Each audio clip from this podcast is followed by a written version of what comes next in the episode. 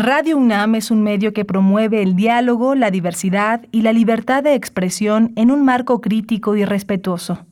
Los comentarios expresados a lo largo de su programación reflejan la opinión de quien los emite, mas no de la radiodifusora.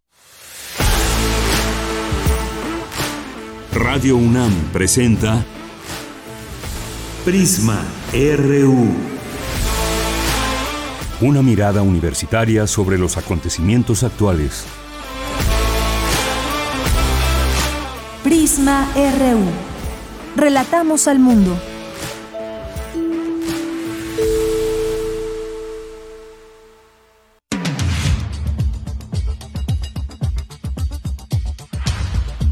Muy buenas tardes, muchas gracias por acompañarnos aquí en Prisma RU, transmitiendo en vivo desde nuestras instalaciones aquí en Adolfo Prieto número 133, Colonia del Valle.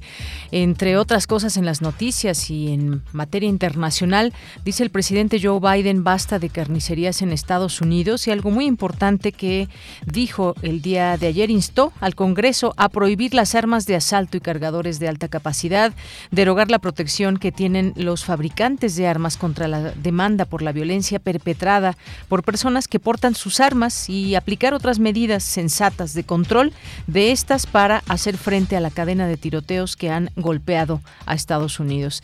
Esas son las palabras del presidente Joe Biden en torno a un tema en el que ni más ni menos algún menor de edad incluso puede tener acceso a las armas o si ya cumple la mayoría de edad, sin ningún problema puede acudir a comprar armas y utilizarlas pues muchas ocasiones para matar a compañeros de clase, a maestras, a maestros y más como hemos visto en las últimas en los últimos días.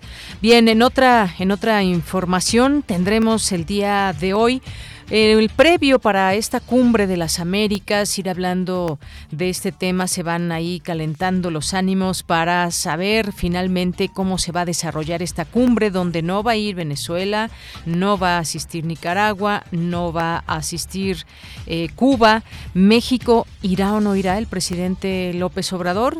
Se ha visto o dejado entrever una insistencia por parte de Estados Unidos para que México acuda, para que México acuda pues que acude el presidente López Obrador, no otra persona que podría, por supuesto, estar representado, ya sea por el canciller, en todo caso, pero irá o no el presidente. De esto platicaremos eh, todo lo que se avisora en esta cumbre de las Américas, cuál es el objetivo de la cumbre de las Américas, qué temas se tratan, quiénes participan, además de eh, los representantes de estas distintas naciones. Vamos a platicarlo con la doctora Paz Consuelo Márquez Padilla, investigadora del Centro de Investigaciones sobre América del Norte de la UNAM, el CISAN.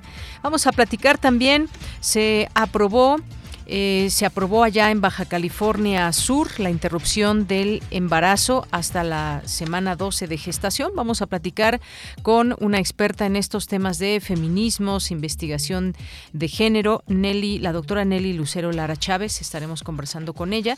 Y también vamos a hablar de lo que se aprobó ayer en Veracruz. El Congreso de Veracruz aprobó el matrimonio igualitario y estaremos conversando con el diputado Gonzalo Durán Chincoya, que es el primer diputado no binario de la eh, de la 76 legislatura en el Congreso de Veracruz, luchador por los derechos de la población LGBTIQ+. Recuerden que también estamos en el mes del orgullo homosexual y el 28 el 28 de junio, normalmente, bueno, ahí varía si cae eh, dependiendo en qué día caiga, se hace una manifestación en varias partes del mundo. Vamos a tener también ya en nuestra segunda hora vamos a hablar sobre eh, Tendremos aquí la participación de Corriente Alterna, que en esta ocasión nos van a platicar sobre la persecución y asesinato a periodistas en América Latina. Tendremos oportunidad de platicar con César eh, Gutiérrez, que es integrante de la Unidad de Investigaciones Periodísticas. Hoy es día de Refractario RU con Javier Contreras, también los temas que han sido noticia en la semana, al análisis y nos despediremos con Melomanía RU con Dulce Wet en esta tarde de viernes 3 de junio del año 2022 minutos, una de la tarde con siete minutos. La acompañamos aquí en cabina al frente de la producción, Marco Lubián, en la asistencia de producción, Denis Licea, en los controles técnicos, Arturo González, en las redes sociales, Twitter y Facebook. Twitter y Facebook. El Facebook es Prisma RU y el Twitter arroba Prisma. Michelle González está ahí muy atenta a sus comentarios. Y aquí en el micrófono le saluda Deyanira Morán, como todos los días de lunes a viernes de 1 a 3 de la tarde. Y desde aquí, relatamos al mundo. Relatamos al mundo. Relatamos al mundo.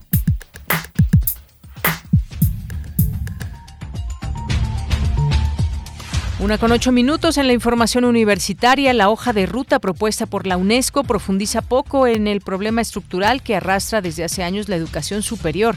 Esto lo señaló Hugo Casanova, director del Instituto de Investigaciones sobre la Universidad y la Educación.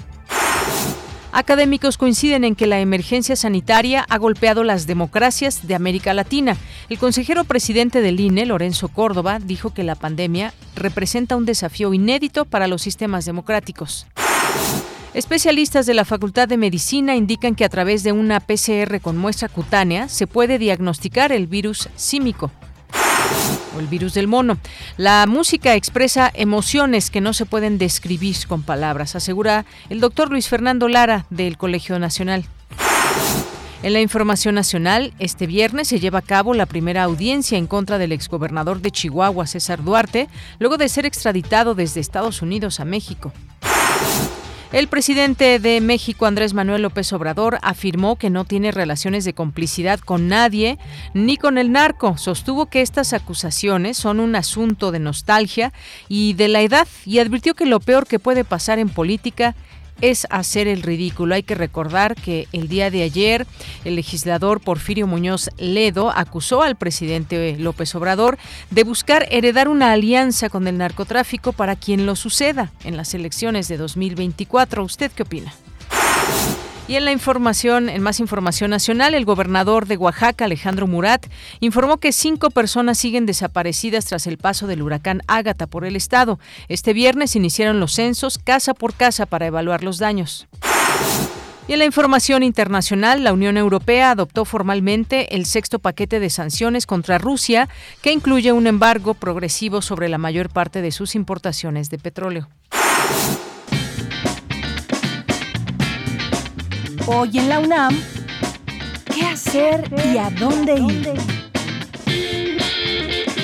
El Museo Universitario del Chopo organiza la presentación del libro Feminismo Bastardo, que contará con la presencia de su autora, María Galindo, así como las escritoras Cristina Rivera Garza y Magela Boudouin. La cita es hoy, en punto de las 17 horas, en el Foro del Dinosaurio del Museo Universitario del Chopo. La entrada es libre y el cupo limitado. No olvides llevar tu cubrebocas. No te puedes perder una emisión más de la serie Vida cotidiana, Sociedad en Movimiento. Hoy viernes 3 de junio se abordará el tema Cuidados paliativos y tanatología. Y para hablar de ello se contará con la participación del maestro Edgar Zamora Carrillo, técnico académico de la Escuela Nacional de Trabajo Social. Sintoniza hoy el 96.1 de FM en punto de las 16 horas después del corte informativo.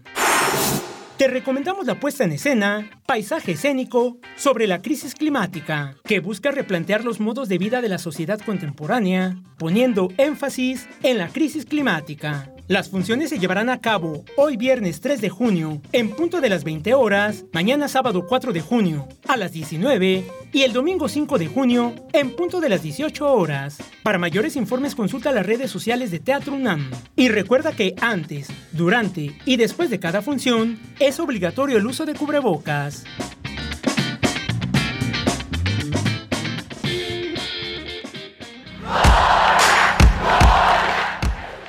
RU.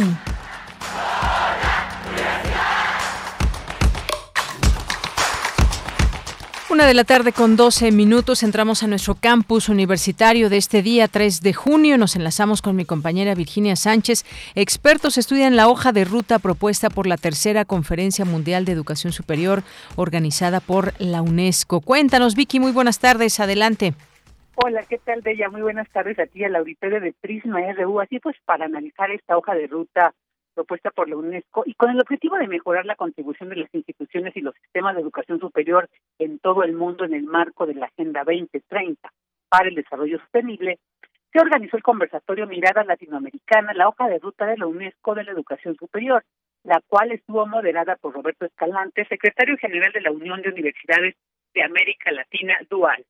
Durante su participación, el secretario general de la UNAM, Leonardo Lomelí Negas, señaló que se trata de un documento que permite formalizar una reflexión y discusión para la próxima década que integra los desafíos educativos a partir de la pandemia, aunque con algunos puntos a desarrollar en América Latina. Escuchemos sí hay indudablemente una preocupación por una educación que tenga como propósito contribuir a un desarrollo sostenible en su sentido más amplio, no solamente en el ambiental, sino en el social. Hay una preocupación explícita por la inclusión, el reconocimiento de que desafortunadamente factores socioeconómicos siguen siendo determinantes para que eh, las personas puedan acceder a la educación superior en una parte del mundo y eso es lo que lleva necesariamente a plantear un tema que siempre ha sido importante para los países en desarrollo, en particular de México, el financiamiento y la cobertura de la educación superior. Ahí también se recuperan las reflexiones sobre la calidad. Hay esta idea también de fortalecer el papel de los formadores y también de contribuir también a una mejor formación de los, los formadores y esta idea de empoderar a la juventud.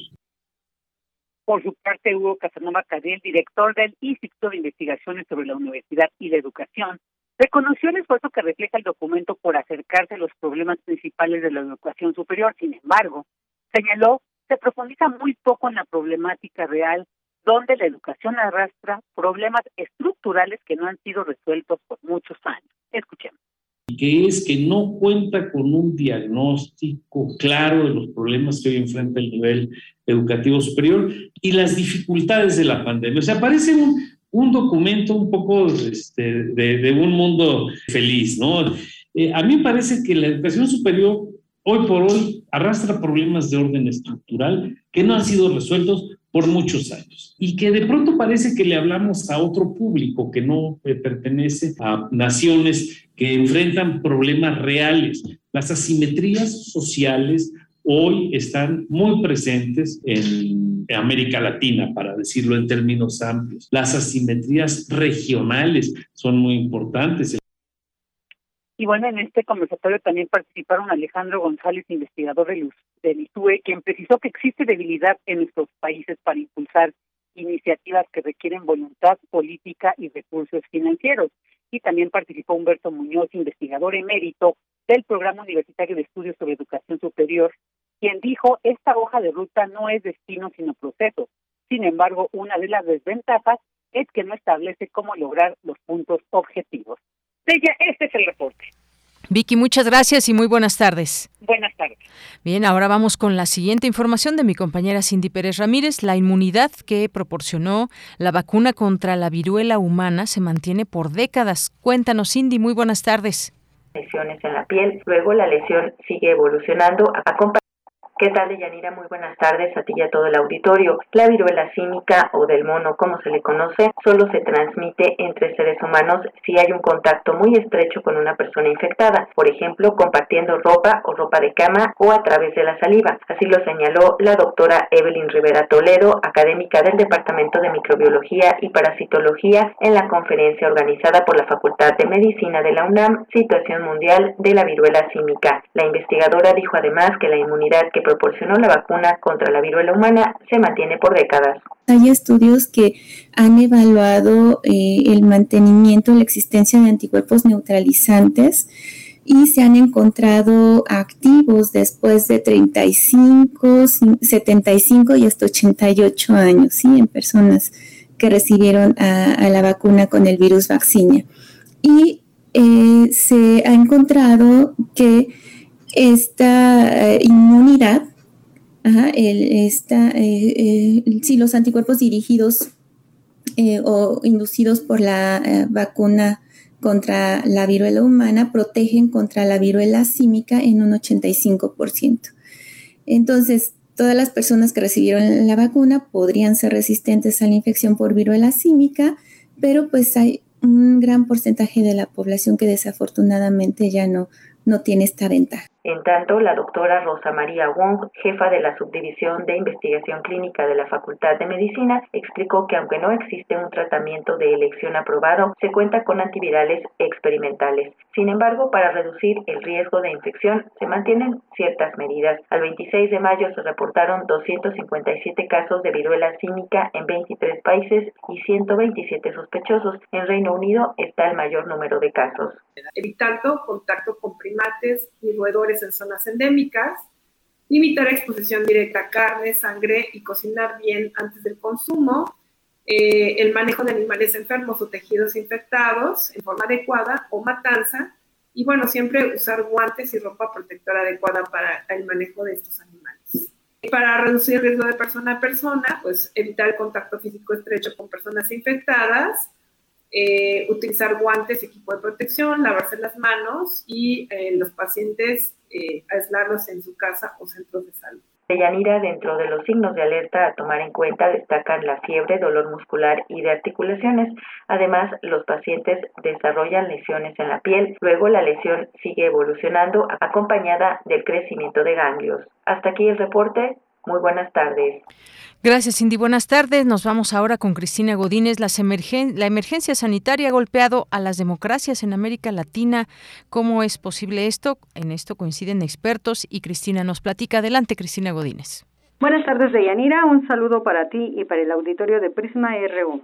Al participar en el seminario Democracia, Estado de Derecho y COVID-19 del Instituto de Investigaciones Jurídicas de la UNAM, el consejero presidente del INE, Lorenzo Córdoba, dijo que la pandemia representa un desafío inédito para los sistemas democráticos. Tenemos este proceso de falta de credibilidad, de desinstitucionalización de dos de los pilares eh, sin los cuales la democracia es inconcebible. Me refiero a los partidos políticos y a los parlamentos y a esta lógica de erosión eh, en términos de la credibilidad pública de los mismos la potencialidad disruptiva que tienen las fake news, este proceso de posverdad, digamos, la mentira no es nueva en la política, pero evidentemente la erupción de las redes sociales ha generado una nueva dimensión, una potenciación del riesgo que tiene eh, la mentira, digamos, en la recreación de los sistemas democráticos. Y finalmente la polarización política en la mesa Elecciones y Participación Ciudadana en tiempos de pandemia, la secretaria académica del Instituto de Investigaciones Jurídicas, María Marván, expuso que la pandemia llegó en un momento de difícil legitimación de la democracia. Entendemos a la democracia como el menos malo de los sistemas políticos. Llega la pandemia y sin lugar a dudas presiona sobre los gobiernos, sobre los estados, y por lo tanto sobre el proceso de legitimación de los gobiernos, que creo que son tres cosas eh, distintas. Por su parte, la investigadora Flavia Feidenberg señaló que hay una serie de aprendizajes que dan cuenta que durante la emergencia sanitaria los organismos electorales se han adaptado a reglas del juego que no les eran propicias. Tuvieron que crear nuevas maneras, creo que el caso mexicano es una evidencia clara como el Instituto Nacional Electoral tuvo capacidad de reinventarse, que los partidos políticos también se reinventaron, tuvieron que hacer una nueva manera de hacer campañas electorales, la atención era territorio digital, al final hicieron territorio con medidas de sana distancia en la medida de lo posible. Por último, en la mesa COVID-19, la universalidad de los derechos a prueba, Mónica González Control recalcó que durante la pandemia la respuesta de los estados frente a los derechos de niñas, niños y adolescentes fue adultocéntrica. De Yanira, este es mi reporte. Buenas tardes. Gracias, Cristina. Muy buenas tardes. Relatamos al mundo. Relatamos al mundo.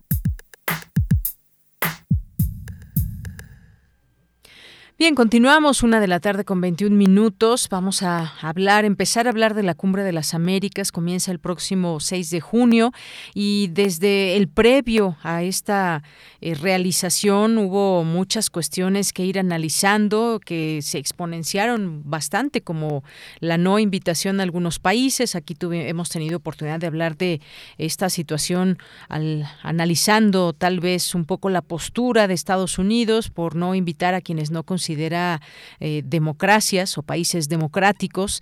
Y también pues está muy importante este anuncio que hizo México de que debería invitar a Estados Unidos a todas las naciones que conforman eh, las Américas, toda América Latina y el Caribe, no se debe excluir a nadie y por ahí algunos se subieron al tema. E incluso también Argentina decía pues sí, se tienen que invitar a todos. Y ha habido una serie de polémicas. Al final de cuentas no sabemos si el presidente de México, López Obrador, asistirá o no, pero más allá de todo esto, ¿cómo se llega a esta edición de esta cumbre de las Américas? ¿Qué temas se tratan? ¿Cuál es el objetivo de reunirse a través de una cumbre como esta? Vamos a platicar con la doctora Paz Consuelo Márquez Padilla, que es investigadora del Centro de Investigaciones sobre América del Norte de la UNAM. Es doctora en Ciencias Políticas y Sociales con especialidad en Relaciones Internacionales. Sus líneas de investigación, pensamiento político estadounidense, neoconservadurismo, justicia internacional, federalismo y democracia. Doctora Paz Consuelo, bienvenida, muy buenas tardes. Buenas tardes, gracias por la invitación. Pues doctora, ¿cómo ve cómo se llega a esta cumbre de las Américas? ¿Qué tanta fuerza? Sobre todo, pues la primera después de una intensa época, digamos, de pandemia, en donde todas las naciones se vieron afectadas aquí en esta región de las Américas. Pues yo creo que tú precisamente estás marcando un punto muy, muy importante, que es la situación difícil en que se encuentra el mundo. Entonces, esta reunión sería muy importante para México, no solo para México, sino para todos los países de Latinoamérica. ¿Por qué? Porque después de la pandemia, las economías apenas se están reincorporando. Entonces, yo considero que esta reunión es fundamental para todos los países de Latinoamérica y que si contamos, digamos, en esta recuperación con la economía número uno del mundo, es muy importante que participáramos en esta reunión. Muy bien, sería importante que participara México. Parece ser, y en estas visitas que se daban por parte de funcionarios de Estados Unidos a Palacio Nacional, y bueno, pues entre las especulaciones era que pues estaba eh, pidiendo que participara el presidente, porque puede ser representado también México a través del canciller, por ejemplo, pero no hay como que vayan los representantes que gobiernan las distintas naciones. ¿Qué le parece a usted eh, la asistencia o no del presidente de México? ¿Hace la diferencia en la cumbre de las Américas? Ah, mira, las relaciones entre México eh, y Estados Unidos siempre han estado marcadas por momentos de cooperación y de conflicto. Desafortunadamente, si el presidente toma esta decisión, yo creo que nos va a llevar a un momento de conflicto. Hoy estaba leyendo algo y parece ser que él no ha dicho totalmente que no va porque dice, bueno, me puedo ir de otra forma, puedo viajar en ese momento, pero cambia totalmente. O sea, si no está el presidente, es como si México, la verdad, no hubiera ido. En realidad es muy importante y eh, el presidente Biden es un agente muy hábil en, en términos de diplomacia internacional.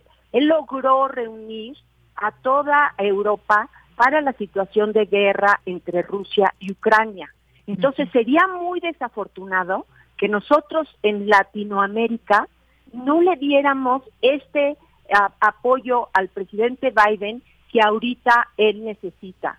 Cuando en realidad, por ejemplo, vemos que él regaló, el gobierno de Estados Unidos regaló 20 millones de vacunas a México en una situación de crisis de la pandemia. Entonces, yo creo que el, el, presidente Biden ya lo ha expresado, para él es importante que vaya el presidente de México y a mí me gustaría que el presidente de México eh, pensara lo importante que es eh, Estados Unidos para México en términos económicos. Eh, 75% de nuestras exportaciones van a los Estados Unidos. O sea, y ellos nos compran 16, eh, nos envían 16% eh, este, de, de, mercancías y cosas a México. Entonces, en realidad, yo creo que, que se debería de medir el momento, no, no solamente medir yo veo un punto en que el presidente diga, a mí me gustaría que invitaran a todos. Eh, eh, en, en realidad, yo sí considero que es mejor cuando hay un diálogo entre los países y no solamente se, llevan a cabo eh, castigos económicos. En eso yo estaría de acuerdo con el presidente. Eh, sin embargo, eh, Venezuela, Nicaragua y Cuba desafortunadamente no, no les interesa hacer avances en la democracia. Y Biden, uno de sus de sus puntos principales desde su campaña es el, el apoyar a las democracias en el, en el mundo, en que avancemos, ¿no? Entonces, en ese sentido, yo creo que, que México podría ayudar mejor a través, digamos, de lo que podría llamar yo una diplomacia suave. O sea, no una diplomacia dura de confrontación en el que el presidente ha expuesto a nivel público, a nivel internacional y está presionando al presidente Biden, yo creo que eso va a ser muy costoso para México. Sin embargo, yo creo que el presidente podría hacer muchas más cosas si a nivel de diplomacia, de relación con el presidente Biden, trata de lograr cosas en relación a Cuba. Pero yo creo que esta forma de confrontación va a ser eh, muy poco efectiva. Muy bien, bueno, veremos finalmente el fin de semana sabremos si asiste o no el presidente de México, Andrés Manuel López Obrador, a esta cumbre de las Américas. Mucho se ha dicho también, doctor, en torno a, bueno, ya dio sus razones Estados Unidos por las cuales no invitar a estos, a estos países. No está, digamos, abonando en una situación en la que pues se separa, se eh, no se incluye incluso pues a quienes, no solamente quienes puedan pensar diferentes, sino tal vez también a quienes han tenido pues situaciones, y me refiero específicamente a Cuba, no a Venezuela ni a Nicaragua, cuando en algún momento eh, Barack Obama tuvo un acercamiento, Biden se ha visto bastante frío con Cuba, no sería un buen momento de pues no limar asperezas, pero quizás llevar a cabo algunos acercamientos diplomáticos con este país? Bueno, aquí tenemos que considerar la política doméstica de los Estados Unidos. Estamos eh, cerca ya de las elecciones del Congreso que son en noviembre. Y en ese momento el que el presidente Biden tuviera un acercamiento eh, fuerte con Cuba sería muy costoso en, eh, por ejemplo, para los intereses de, de Florida, los cubanos que viven ahí, que, que mostraron mucha eh, aversión a que el presidente Obama tratara de dar un, un acercamiento. Entonces también tenemos que considerar esto. El presidente Biden sí está considerando a su pueblo, sí está considerando las consecuencias que puede tener para adentro que el Partido Demócrata pierda el Congreso. Si el Biden pierde el Congreso, ha podido hacer muy pocas cosas a nivel interno, ha sido muy difícil, ¿no? Eh, eh, sin embargo, si pierde el Congreso ya no va a poder hacer nada, ¿no? Pero nosotros lo que tenemos que ver es que se logró el TECMEC y se firmó a pesar del que el presidente Trump y el presidente López Obrador no les gustaba, y, y, se logró ¿por qué? Porque hay intereses económicos, hay hay cadenas económicas que se han eh, formado entre los dos países que benefician a los dos países. Entonces esto es lo que yo creo que tendríamos que ver, cómo podemos aprovechar las posibilidades que existen en estos tratados, porque los tratados por sí solo no dan las cosas, hay que aprovechar las oportunidades y si nos enfrentamos con Estados Unidos, pues no importa que esté el tratado, no nos vamos a beneficiar mucho de él. Bien, pues van cambiando, van cambiando los escenarios, van cambiando también los presidentes, las y los presidentes en la en la región. Este encuentro que se realiza de manera periódica, donde se reúnen los líderes políticos del continente, eh, con el objetivo de debatir y definir acciones frente a problemas, desafíos compartidos por la región y avanzar en la integración. Uno de los temas que me parece muy importante es el tema de la de la migración, que también se ha visto demasiado cauto Joe Biden, quizás hasta el punto de una pues una, acciones muy lentas o acciones que no se reflejan en el día a día. Como sabemos México ha sido ya pues un lugar donde se quedan atorados muchas y muchos migrantes por miles se están contando llegan a diario cientos o miles de personas y, parece ser que Estados Unidos pues no abre mucho la posibilidad de que haya, más allá de que abra sus fronteras, que haya acuerdos y que se logre un poco saldar esta, esta situación. ¿Qué pueden decirme de este tema, doctora? Por eso, fíjate, fíjate los temas que van a, tratar. Retos del hemisferio, prosperidad económica, cambio climático, crisis migratoria, pandemia, COVID-19. O sea, son temas muy importantes que nos interesan, que nos interesaría ahorita es más importante que, que, los líderes, los que están, porque aquí los líderes que van son los líderes que están en la OEA. Venezuela se retiró de la OEA, Nicaragua también anunció que se iba y, y Cuba no, eh, no está tampoco. Entonces, digamos, ¿por qué no tratar de, de llegar a acuerdos importantes con esto, en estos temas que son prioritarios para, para todos?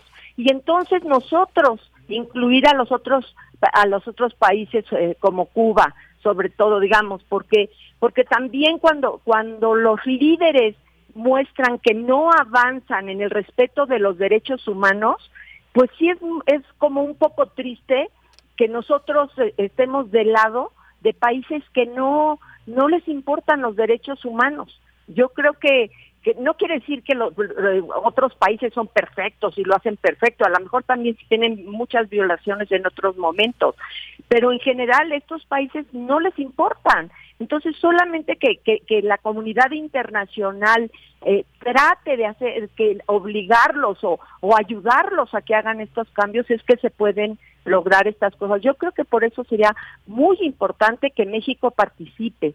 No, no, yo no creo que dada la situación económica, fíjate, por ejemplo, ahorita en, Estados Unidos el desempleo es bajísimo, es como de 3.5%. O sea, ahorita necesitan de trabajadores ellos. Tú sabes lo, lo que se puede, lo que podrían ahorita arreglar y, y llegar a una especie de, de un tratado, digamos, como el de los braceros, tal vez, que fueran trabajadores ahorita que los necesitan, ¿no? Y sería un beneficio no solo para México, sino para toda Centroamérica y hasta Cuba y Venezuela, que son de los países que más migrantes tienen ahorita a Estados Unidos. Bien, pues veremos eh, qué, qué, sucede en esta cumbre. Yo creo que va a ser muy interesante, doctora, por la participación no solamente de los líderes de la región que vayan, sino también hay otros miembros de la sociedad representados. Hay organizaciones de la sociedad civil, representantes de comunidades indígenas, empresarios, jóvenes emprendedores, es decir, muchas voces se reúnen en torno a esta cumbre que pues estaremos por supuesto muy atentas y atentos para ver qué deriva de todo ello. Hay temas, como usted mencionaba, esta agenda cambio climático, algo urgente para la región también que se discuta este tema de la migración que pues bueno, no no alcanzamos a ver hacia futuro. Cuando pensamos en el futuro qué va a pasar con el tema de la migración, porque hay situaciones también muy precarias y muy delicadas en algunas naciones en donde la gente pues simplemente quiere salir de, de, su país. Pero ya lo estaremos viendo y analizando. El próximo lunes comienza, son varios días en los que estarán ahí reunidos y se debatirán distintos, distintos temas más allá de la diplomacia. Vamos a ver si se logran pues estos grandes debates y discusiones donde podamos también eh, poder como ciudadanos ver el impacto que tienen los propios discursos y también pues las de los discursos pasar a las acciones en cada uno de los países y si es en conjunto mejor aún. Gracias, doctora. Gracias a ti por la invitación. Hasta, luego. muy buenas tardes. Gracias a la doctora Paz Consuelo Márquez Padilla, investigadora del CISAN, del Centro de Investigaciones sobre América del Norte de la UNAM, y lo que sucederá en la próxima cumbre de las Américas, eh, estos distintos temas que se van a tratar y que pues siempre importante que echemos una mirada. Hay varias participaciones, el noveno foro de la sociedad civil, el sexto foro de los jóvenes de las Américas, la cuarta cumbre de CEO de las Américas, un mayor diálogo entre los jefes de gobierno, los pueblos, empresas de las Américas. Bueno, se junta, se reúne muchísima gente y esto de entrada ya es importante este intercambio de ideas. Pero ¿qué surge de esta cumbre? Vamos a verlo en los próximos días. Continuamos.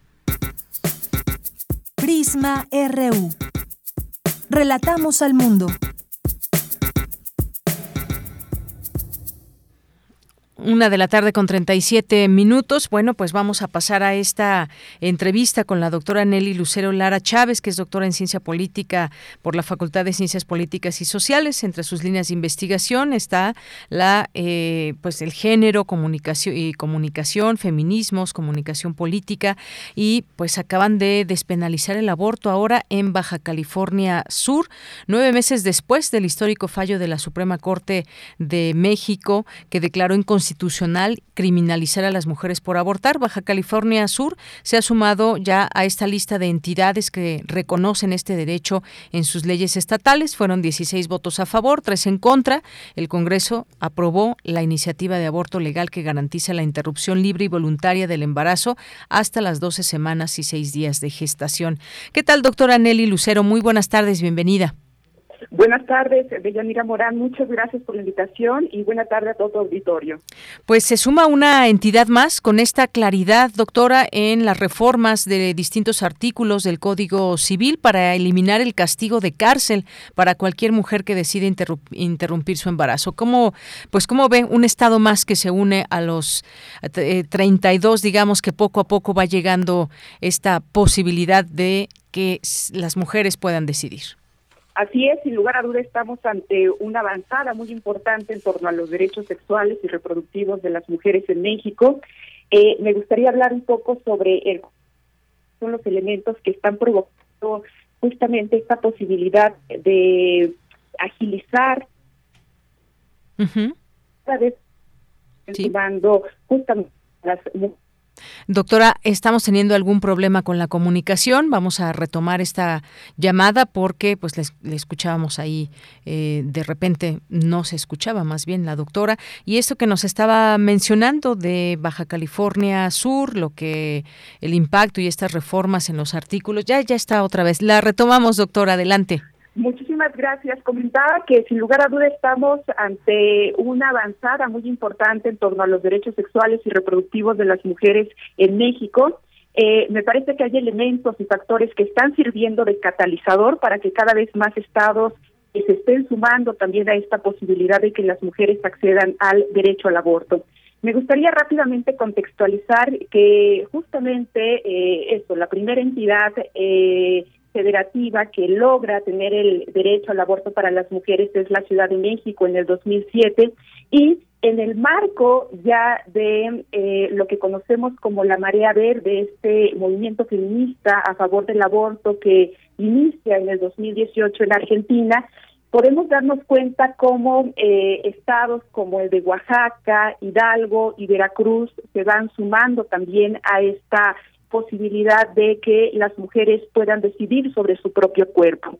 Pero efectivamente, tú bien lo señalabas al inicio, el 7 de septiembre del 2021, eh, la Suprema Corte de la Nación declara inconstitucional eh, la criminalización total del aborto. Y esta eh, declaratoria se va a convertir en un parteaguas y me parece que justamente aquí radica este catalizador para que cada vez más estados se vayan sumando. Básicamente lo que plantea la Suprema Corte de la Nación ese 7 de septiembre del 2021 es que eh, la hay que erradicar la criminalización del aborto y esto implica ya eliminar la pena de prisión para las mujeres que hayan accedido a esta posibilidad de decidir sobre su propio cuerpo. Evidentemente, acabar con la idea de que las mujeres tendrían que ir a prisión abre todo el panorama para que eh, las mujeres enfrenten eh, la posibilidad de decidir sobre sus propios cuerpos desde una postura completamente distinta. Además, otro señalamiento importante de la Suprema Corte de la Nación en esa declaratoria del 2021 eh, es que si bien se reconocen los derechos del producto, también se reconoce el derecho de las mujeres a decidir sobre sus propios cuerpos y se le da un énfasis muy, muy importante a esta posibilidad de que las mujeres decidan sobre sí mismas tanto la cantidad de hijos que quieren tener como eh, en qué momento de sus vidas los quieren tener. Eh, evidentemente esto abre la puerta para que las mujeres eh, embarazadas puedan tener una asistencia por parte del personal sanitario para acceder al aborto y se coloca además como el plazo las 12 semanas para poder acceder al, al aborto.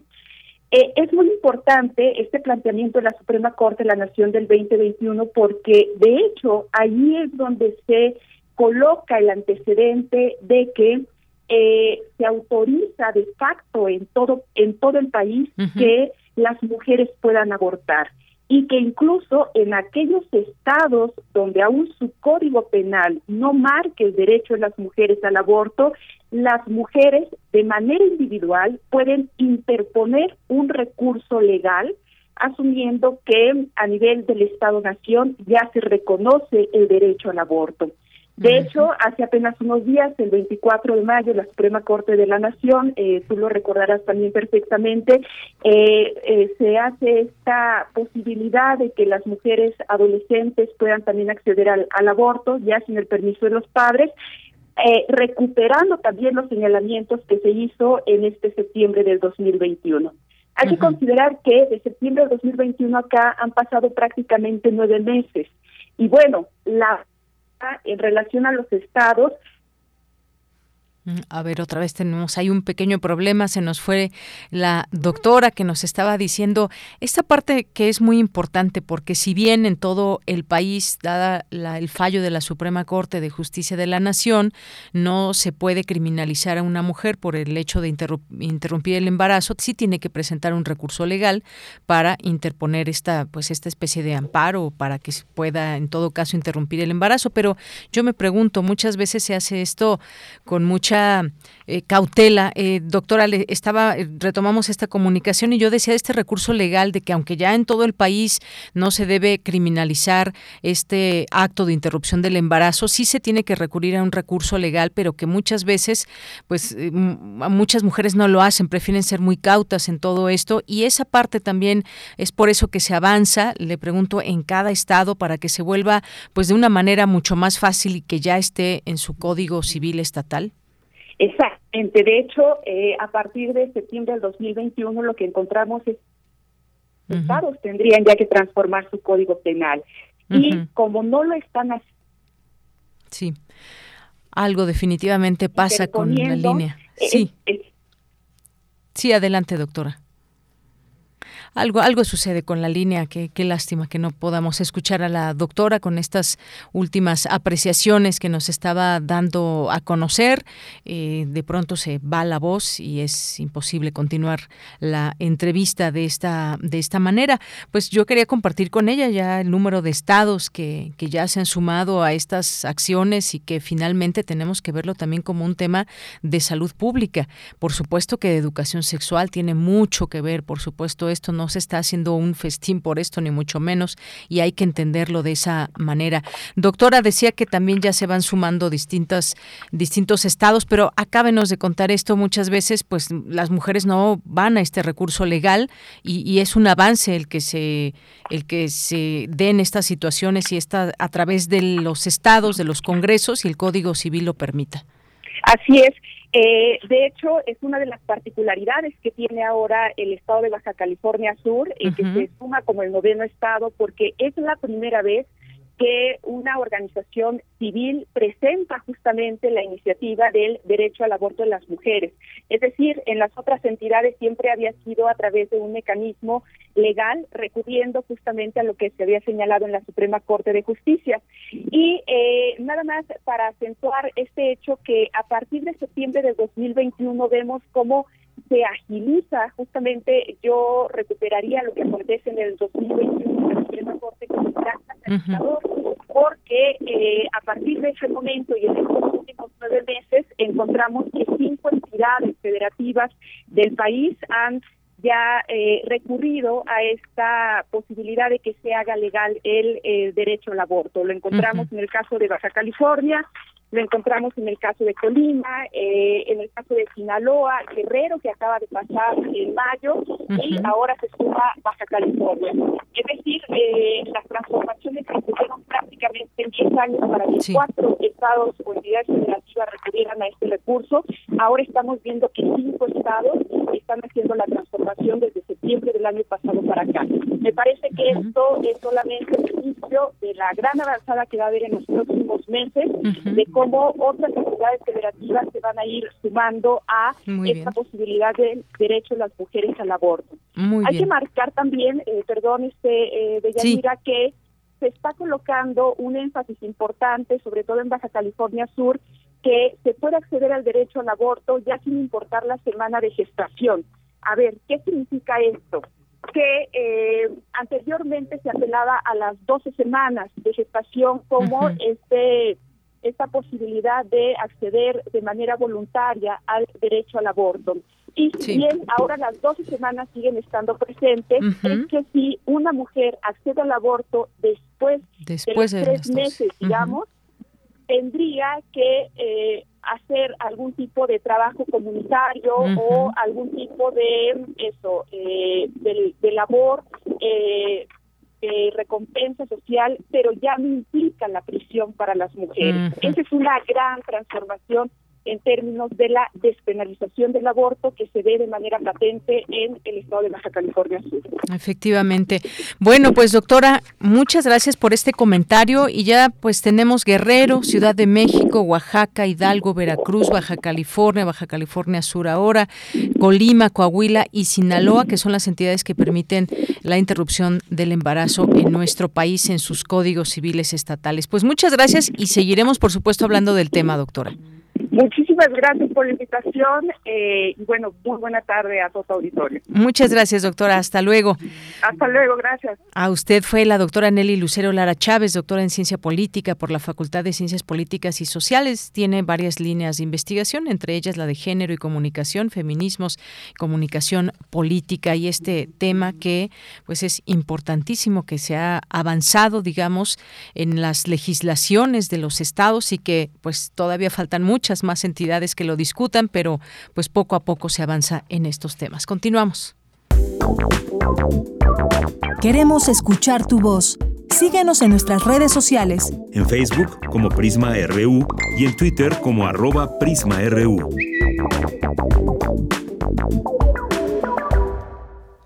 Por cierto, que no hemos dicho que es viernes de complacencias, así que háganos llegar sus canciones que quieran oír aquí en este espacio, por supuesto, si tenemos el tiempo.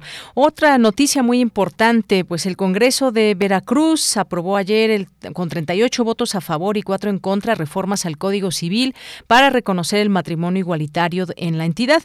La iniciativa reforma el artículo 75 y 77 del Código Civil, establece que el matrimonio es la unión de dos personas a través de un contrato civil que en ejercicio de su voluntad deciden compartir un proyecto de vida conjunto a partir de una relación afectiva con ánimo de permanencia, cooperación y apoyo mutuo y sin impedimento legal alguno.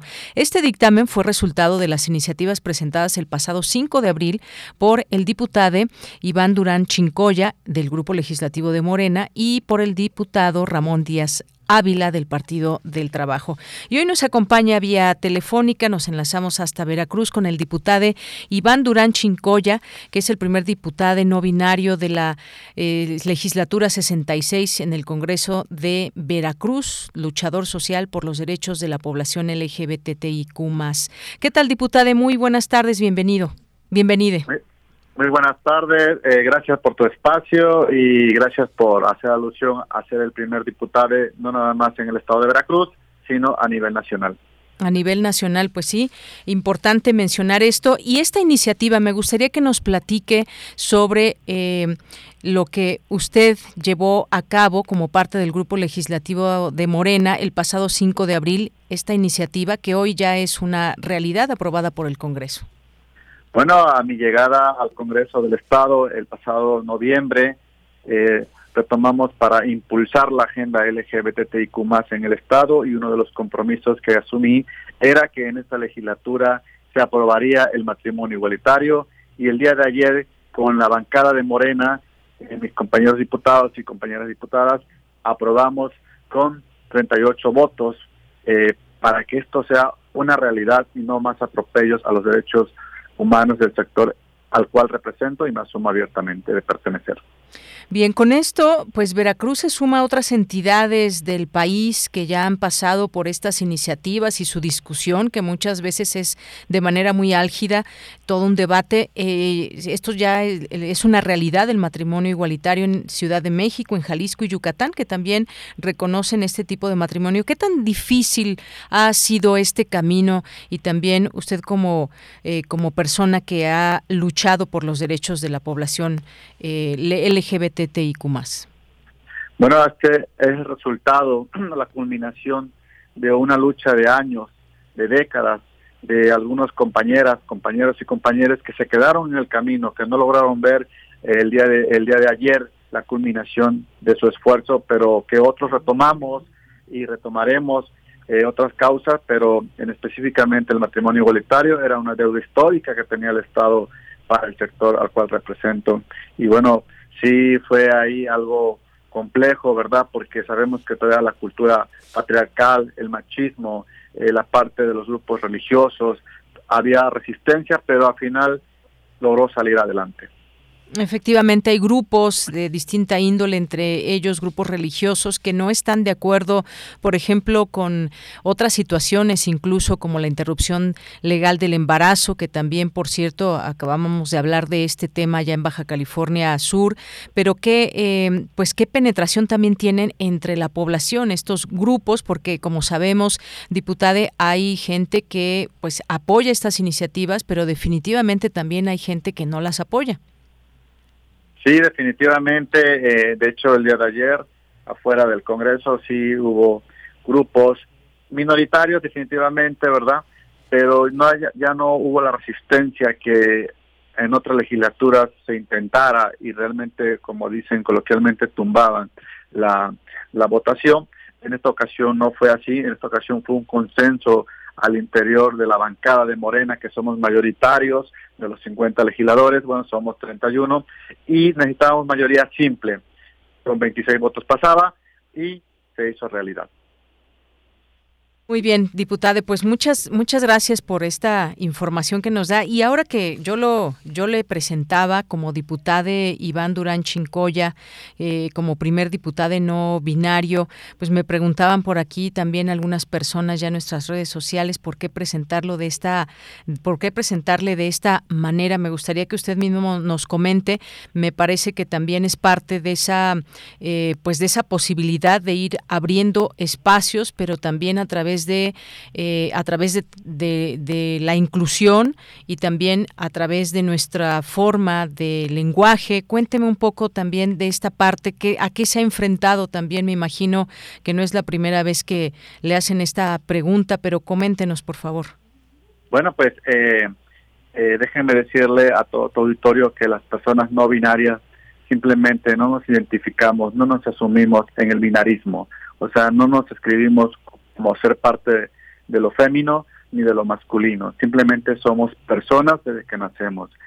Que nos pongan etiquetas en el trayecto del crecimiento ya es muy diferente, pero cuando llegamos a cierta edad nos asumimos tal y como nos sentimos con nosotros mismos. Y bueno, en efecto, cuando yo escucho eh, que en el Congreso dicen, tiene la palabra el diputado, o diputadas, diputados y diputadas. Me siento muy feliz porque es una apertura, es el primer Congreso de México que utiliza el lenguaje inclusivo. Y al final del día no pasa nada porque tanto las personas que no son no binarias como los no binarios simplemente somos personas. Simplemente son personas. Bueno, pues muchísimas gracias, gracias por estar aquí eh, con eh, en, este espacio que precisamente pues queríamos hablar de este tema. Buscamos a quien pues dio a conocer esta iniciativa junto con el diputado Ramón Díaz Ávila, que tuvieron eh, pues una buena oportunidad para exponer y señalar algo importante que a ustedes les parece y que es el matrimonio igualitario, que es un triunfo para muchas personas personas, me imagino, en Veracruz y que ahora se hace visible hacia toda la República Mexicana. Totalmente de acuerdo contigo. También felicito al Congreso de Baja California Sur y al Congreso de Puebla, eh, que el día de ayer también se aprobó el tema de los ecosis y el, y el aborto en Baja California. Un abrazo y bonita tarde y estoy a sus órdenes. Muchísimas gracias, diputada. Hasta luego.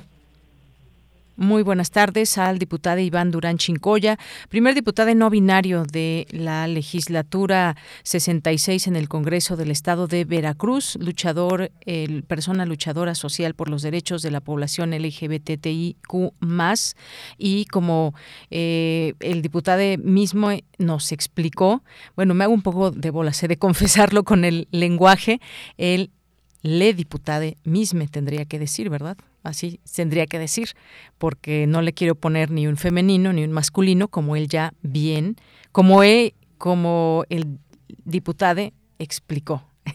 Bueno, pues muchas gracias. Gracias por la entrevista, por aclararnos y yo creo que pues esto va abriendo camino, es parte de lo que hay en la realidad y no podemos cerrarnos de ojos, cruzarnos de brazos o simplemente eh, pues tener algunas expresiones que puedan estar fuera de tono cuando alguien, una persona nos dice que pues quiere que se le dirija a uno eh, como como bien nos eh, acaba de mencionar eh, eh, Iván Durán Chincoya.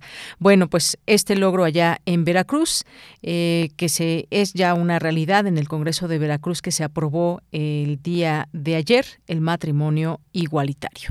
Una con 57 minutos, nos vamos a ir al corte con una canción Sí, ¿verdad? Vamos a irnos con una canción de Silvio Rodríguez porque va a estar el próximo 10 de junio, como ya les habíamos dicho, en el Zócalo con Vivir Quintana. Y vamos a escuchar para despedirnos, ya que no ha llegado ninguna complacencia. Eh, las esperamos, ¿eh? seguimos esperando sus complacencias. Vamos a escuchar esto que se llama La Masa.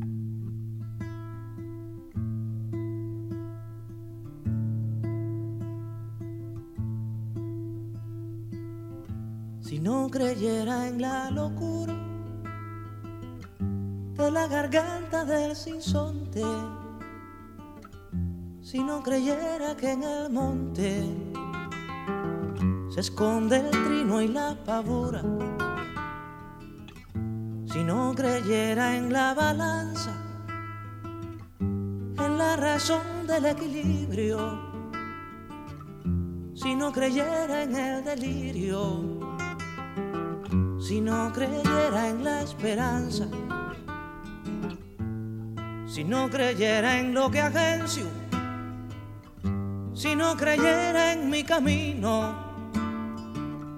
si no creyera en mi sonido, si no creyera en mi silencio, qué cosa fuera, qué cosa fuera la masa sin cantera un amasijo hecho de cuerdas y tendones, un revoltijo de carne con madera, un instrumento sin mejores resplandores que lucecitas montadas para escena. Qué cosa fuera corazón, qué cosa fuera, qué cosa fuera la masa sin cantera, un testaferro del traidor de los aplausos un servidor de pasado en copa nueva, un eternizador de dioses del ocaso, júbilo hervido con trapo y lentejuela. Qué cosa fuera, corazón, qué cosa fuera. Queremos escuchar tu voz. síguenos en nuestras redes sociales. En Facebook como Prisma RU y en Twitter como arroba PrismaRU.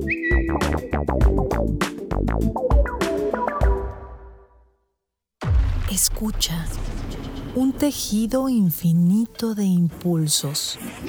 Un diálogo en los matices del silencio. Islas Resonantes. Pensar el mundo a través del sonido. Quinta temporada. Reflexiones y entrevistas en torno a la escucha con Cintia García Leiva. Miércoles a las 16 horas después del corte informativo. Retransmisión sábados a las 19 horas. Radio UNAM. Experiencia sonora.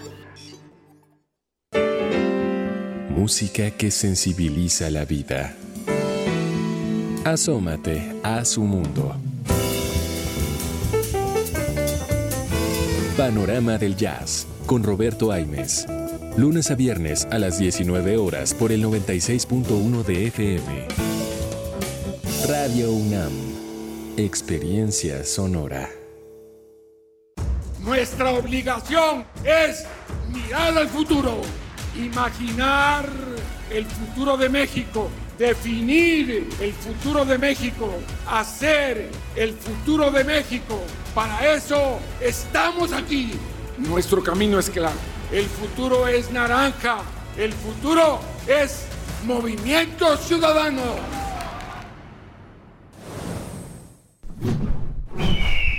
Movimiento Ciudadano. Los nazis crearon las metanfetaminas para convertir a sus soldados en seres incansables y deshumanizados. Bajo su efecto, el ejército nazi inicia la peor guerra de la historia y crea los campos de exterminio. Hoy el cristal se usa para controlar la mente de jóvenes que buscan placer y la de jornaleros y maquiladores que buscan energía para trabajar día y noche. Busca la línea de la vida, 800-911-2000. Para vivir feliz, no necesitas meterte nada. Es muy tedioso hacer siempre lo mismo. No dejes que el aburrimiento apague tu imaginación. Escucha Escaparate 961 con los eventos culturales del momento. Viernes a las 15:15 horas por Radio UNAM. Entretenimiento y cultura. Radio UNAM. Experiencia sonora.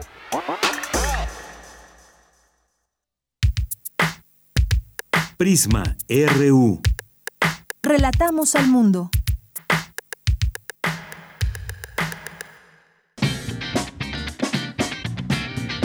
Mañana en la UNAM, ¿qué hacer y a dónde ir?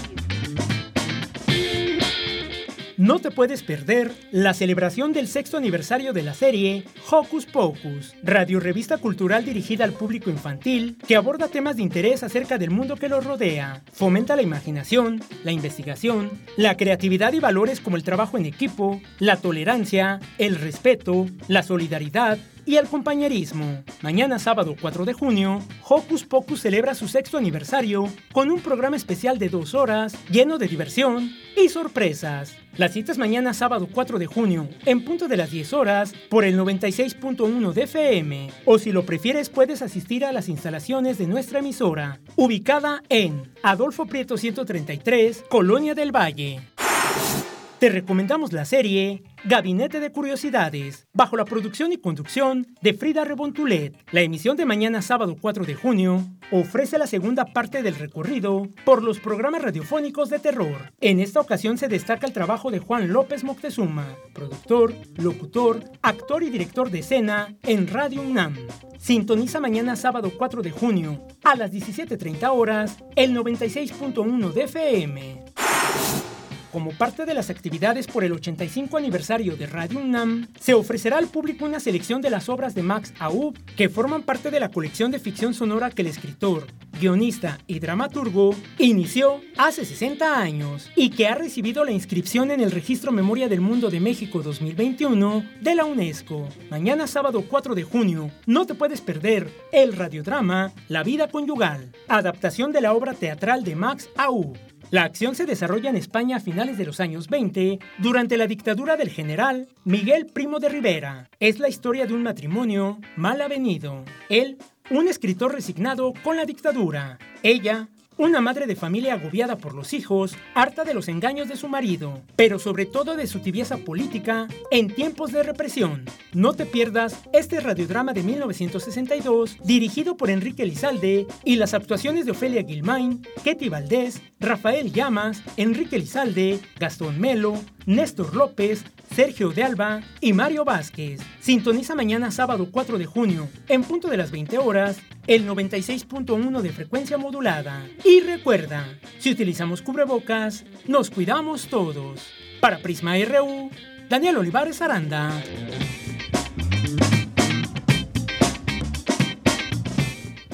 Bien, estamos de regreso en esta segunda hora de Prisma RU, 2 de la tarde con 7 minutos. Nos siguen sintonizando en el 96.1 de FM y en www.radio.unam.mx. Un saludo a todas las personas que por alguna razón no se hacen presentes en redes sociales porque no tienen cuenta, porque pues simplemente no les gusta usar redes sociales y diría yo hacen bien de pronto por todo lo que hemos platicado aquí en algún momento eh, de estos temas de nuestra identidad y de cómo nos convertimos solamente en números dispuestos a comprar lo que se nos ofrezca en una de estas formas a través de las redes sociales. Pero vamos a mandar saludos a las personas que sí tienen o que sí tenemos redes sociales y que pues incluso a veces hasta adictivo se vuelve el utilizar las redes sociales para muchas personas.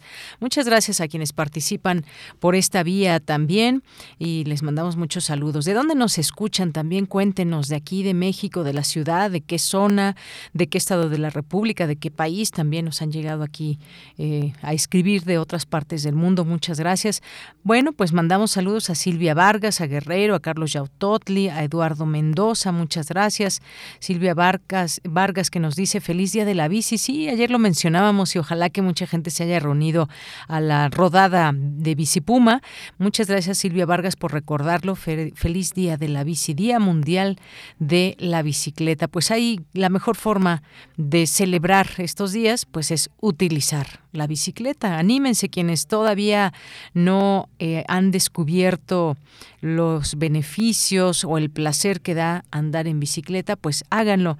Nos dice Silvia Vargas, es lo desconocido a la vuelta de la esquina lo que hace girar mis ruedas. Ah, mira qué bonita cita. Muchas gracias Silvia Vargas en este Día Mundial de la Bicicleta. Muchas gracias también a Refrancito. Nos dicen gracias por poner a, a Silvio. El 10 de julio estaremos en el Zócalo para recordar nuestros mejores tiempos de la prepa y la universidad, jóvenes y llenos de ilusiones y energía para cambiar el mundo. Ahora ya no tan jóvenes, pero buscando cambiar un pedacito del mundo. Muy bien, Refrancito, muchas gracias y qué bueno que eh, te vas a dar la oportunidad de estar ahí en el Zócalo escuchando a Silvio Rodríguez, a Vivir Quintana. Eh, Rebeca Vega, también muchos saludos, muchos saludos que eh, también tenemos por aquí.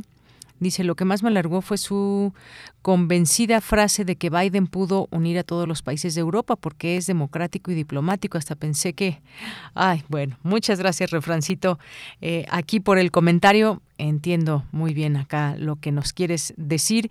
Y pues sí, efectivamente, hablar de, de quién tiene la posibilidad de sacar a algunos países porque le parece que son antidemocráticos o, pues bueno, yo creo que como aquí también han dicho algunas otras voces, investigadores, también académicos en torno a ese tema, pues también se vale escuchar ambas opiniones y pues efectivamente cuestionar. Para eso, para eso también nuestras y nuestros radioescuchas pues tienen esta posibilidad y muchas gracias por el comentario. Rebeca Vega nos dice eh, querida Deyanira, siempre los escucho, sin embargo a veces no puedo enviar saludos, tampoco me fue posible acudir a, su aniversario. Muchas felicidades y a ver si pueden tocar La Gota de Rocío de Silvio Rodríguez. Gracias siempre. Bueno, aquí ya la anotamos, la anotamos, querido Marco para cuando tengamos posibilidad y tiempo, esta complacencia que nos piden de la gota de Rocío de Silvio Rodríguez. Si nos da tiempo, con mucho gusto. Armando Cruz, buen día para por los 55 años del disco del Sargento Pimienta de los Beatles. Solicito cuando tenga 64 años, por favor. Un saludo desde Emiliano Zapata Morelos. Bueno, aquí ya tenemos dos, dos eh, complacencias. Una eh, cuando tenga 64 años, en inglés, por supuesto, del Sargento Mi Pimienta, este disco, y la de La Gota de Rocío. Muy bien, muchas gracias. También, ¿quién está por aquí? Carlos Ríos, Flechador del Sol, Complacencias Rosas en el Mar, de Ricardo Aute, dedicada a los chicos del Servicio Social. Mira, pues muy bien, muchas gracias, Flechador del Sol. Eh, Armando Aguirre nos dice, yo apuesto a que el presidente sí va a la cumbre de las Américas. No puede seguir equivocándose tanto, nos dice Armando Aguirre. Gracias. Guerrero, Abel Fernández, Oswaldo Muñoz, Luis M. García, nos dice, que, gracias querida Deyanira, saludos gercianos de vuelta. Espero que las, en las complacencias de viernes haya alguna canción de alguna canción friki otra vez de Michel Ruru.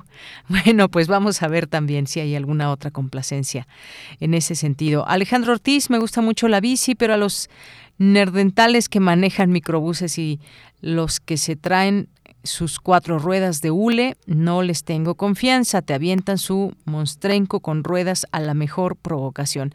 Y esto ha pasado, también de nosotros depende seguir haciendo eh, camino y abriendo camino con la bicicleta, Alejandro Ortiz, con mucho cuidado, por favor, pero pues tenemos que salir, seguir saliendo a las calles y rodar en nuestras bicicletas. Jorge Fra, Flechador del Sol, Jorge Morán Guzmán, nos dice, de acuerdo a lo expresado por la doctora Márquez, lo doméstico es lo que importa para Estados Unidos. El muy grave problema combinado de drogas, armas, migrantes, ¿se buscará resolverlo ya?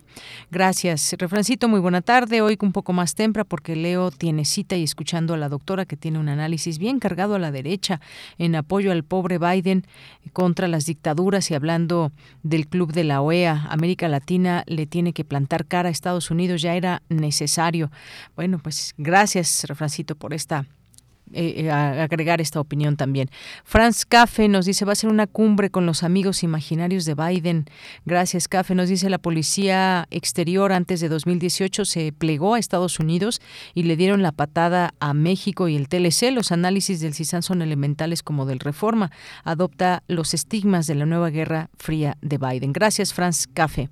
Eh, Carlos Ríos, sí, yo la utilizo ya sea como principal medio de transporte, la bicicleta, o bien combinándolo con transporte público usando en este caso mi bici plegable. Muchas gracias, Carlos Ríos. Aquí eh, Gracias por tu comentario. Abel Fernández, saludos a todos los radioescuchas de Prisma RU y Radio UNAM. Terminando la semana de cursos vía Zoom para profes. Saludos a todos. Muchas gracias. Cristina Araiza, la doctora, todavía cree en el destino manifiesto y que los Estados Unidos y su gobierno vienen a salvar el mundo. Muchas gracias, Cristian Araiza. Rosario Durán Martínez, AMLO no es diplomático, es impositivo. Él se debe a los mexicanos, no a los otros países. Tiene que buscar los mejores intereses para los mexicanos. Gracias, Rosario.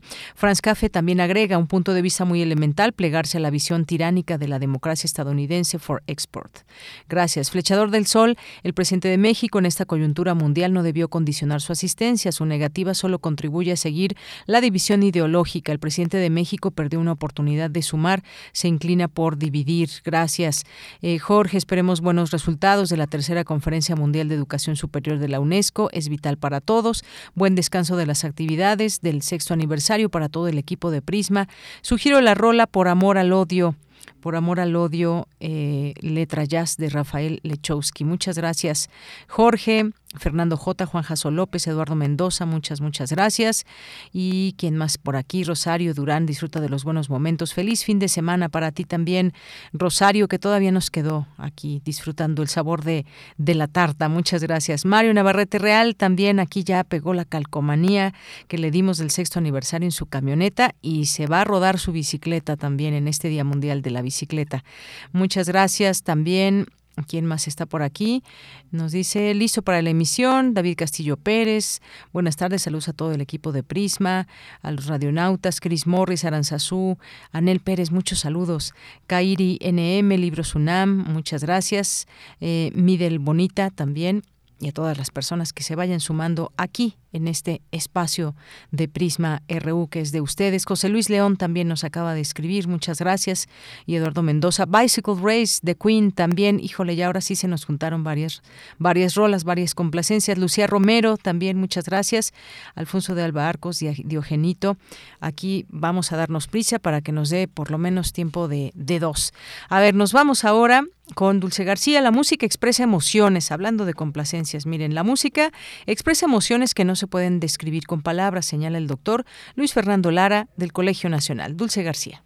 Deyanira, muy buenas tardes a ti al auditorio de Prisma RU. ¿Cómo fue que el ser humano comenzó a crear música? ¿Hace cuánto tiempo lo hizo? Algunas hipótesis sugieren que comenzó cuando nuestros antepasados primates empezaron a caminar erguidos, lo que los ayudó a alcanzar algunos frutos de los árboles, a que se desarrollaran más sus pulmones, así como a que su tráquea se ampliara de tal manera que les fuera más fácil emitir más sonidos. Esto sucedería hace unos 150 mil años, pero hoy día los seres humanos aún compartimos 96% de nuestros genes con los orangutanes y los chimpancés. No obstante, los genes que nos diferencian son los que nos han llevado a desarrollar lenguaje es como el musical. Así lo explicó el doctor Luis Fernando Lara, miembro del Colegio Nacional, al impartir la conferencia magistral La música como lenguaje. ¿Qué clase de lenguaje es la música en comparación con las lenguas Lo primero que no podemos notar en la música considerada como lenguaje es que tiene una organización sistemática de sus elementos.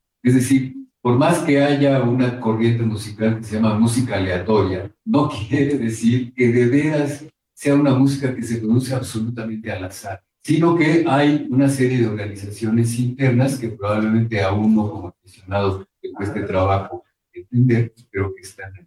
Es decir, la música como lenguaje es, tiene una organización sistemática y esa organización sistemática le permite producir una cantidad ilimitada e innumerable de expresiones musicales. Ahí el académico dijo que la música no significa nada, lo cual diferencia a este lenguaje de otros como el de las lenguas. No obstante, añadió, comunica emociones. En cambio, la música sí comunica emociones de manera completamente diferente a las emociones que comunica la lengua humana. Con la lengua humana, además de lo que significamos, de lo que queremos decir, podemos usar nuestra lengua para escribir un poema de amor, para escribir un tratado científico, para insultar a alguien. La música, por supuesto, transmite emociones y las transmite de tal manera que ni siquiera podemos parafrasearlas con la lengua. Es decir, si yo oigo una sonata de Beethoven, vamos a decir la patética, me comunica una emoción pero no puedo parafrasearla, no puedo decir, sí, la patética dice esto y esto y esto y esto. El doctor Luis Fernando Lara insistió en que las emociones que transmite la música no se pueden describir con palabras, por lo que muchas veces se externan a través de expresiones tan sencillas como me gustó mucho la pieza, a lo que añadió que la enseñanza musical es necesaria e importante para el desarrollo de las personas. Esta es la información. Muy buenas tardes. Gracias, Dulce. Nos vamos ahora con la información internacional a través de Radio Francia. Relatamos al mundo. Relatamos al mundo.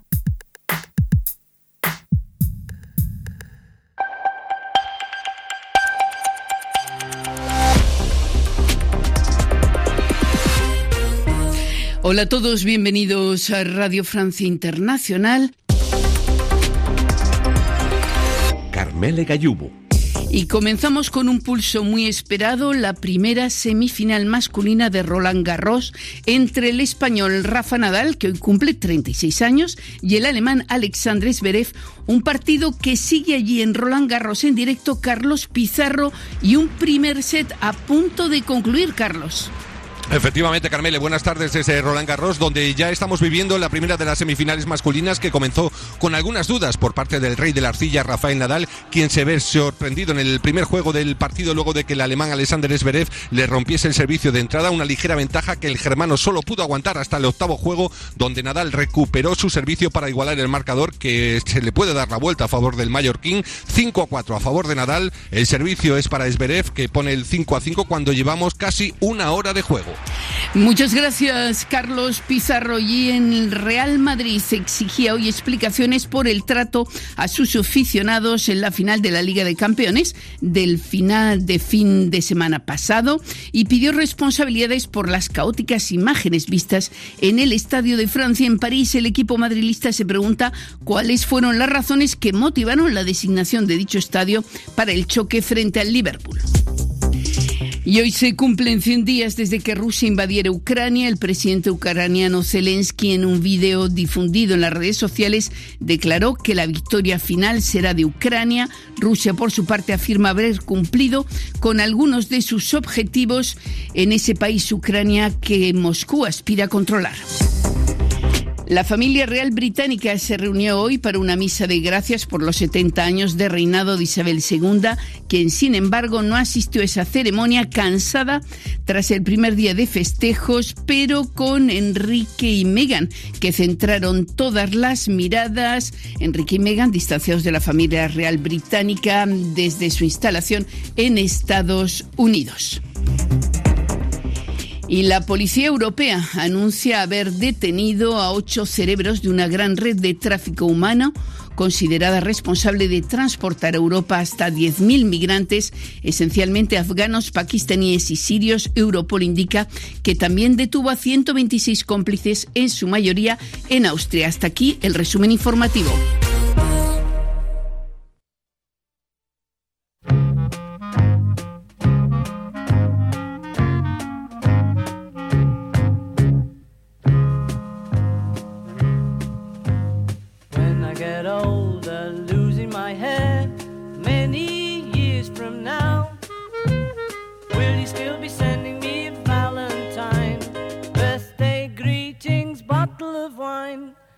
I'd been out till quarter to three.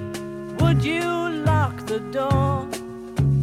Will you still need me? Will you still feed me when I'm 64? Hay un poquito, aunque sea de esta canción para Armando Cruz, que nos pidió este, esta canción que se incluye en el disco del Sargento Pimienta, When I'm 64, de eh, los Beatles. Muchas gracias y hay un poquito más para ti de esta canción, Armando.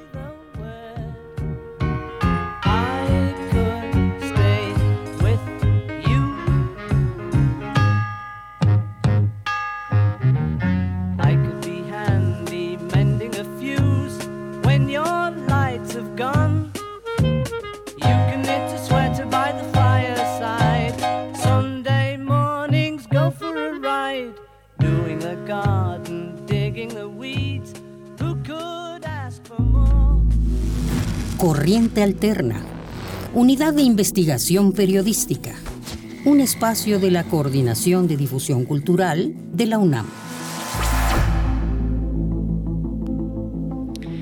Bien, pues ya estamos en este espacio de la Unidad de Investigaciones Periodísticas, como todos los viernes, Corriente Alterna. Hoy nos acompaña César Gutiérrez aquí a través de esta frecuencia. ¿Cómo estás, César? Buenas tardes, bienvenido. Buenas tardes, muchas gracias. Pues gracias a ti por estar aquí. Cuéntanos qué vamos a escuchar, parte de este trabajo que has realizado. Claro.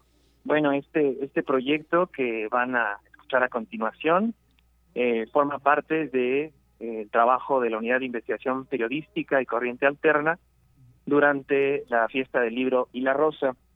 Eh, en ese evento tuvimos la posibilidad de entrevistar tanto a cineastas, a especialistas escritores, eh, literatos de América Latina y el proyecto es un proyecto colaborativo entre su servidor y mi compañera Carolina de la unidad eh, sobre la libertad de expresión eh, en América Latina, ¿no? Lo que nos interesaba abordar era, pues, cuál es, cuál es la experiencia actual del ejercicio de la libertad de expresión y cuáles son las principales problemáticas que se enfrentan en nuestro continente.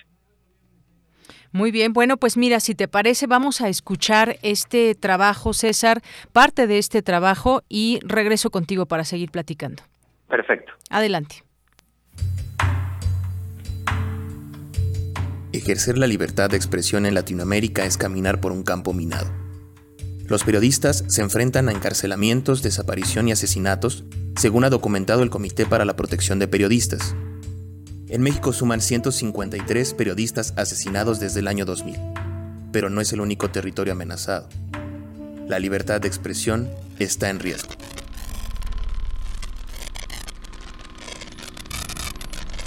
Corriente alterna.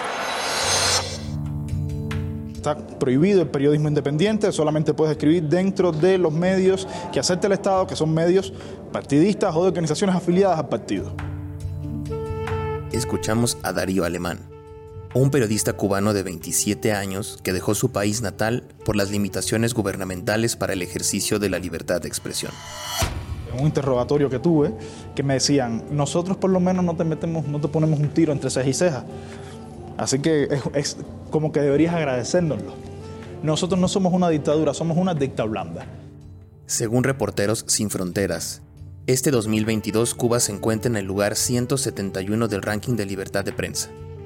Es el país latinoamericano de más bajo puesto en este listado.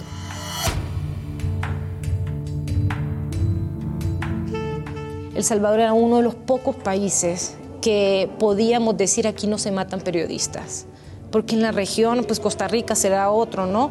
Eh, pero no se encarcelan periodistas o documentalistas. Marcela Zamora, periodista y documentalista salvadoreña nicaragüense, tiene 42 años y explica cómo ha visto incrementar los riesgos en el ejercicio de la libertad de expresión a partir de 2019. El Salvador hay dos países, está el país que hablan ahí Bukele y que dice que es el paraíso del Bitcoin y el otro que están tratando de contar los periodistas, los colegas periodistas, nosotros, los documentalistas y las documentalistas, y, no encajan. Hay una forma en que no, no, no, no encajan. No hay libertad de expresión. Y por primera vez en la vida, yo siento que en mi país no podemos contar historias sociales de denuncia o simplemente lo que está pasando. El Salvador ocupa el lugar 112 del ranking de Reporteros Sin Fronteras. Está apenas 15 lugares por encima de México, que tiene el lugar 127.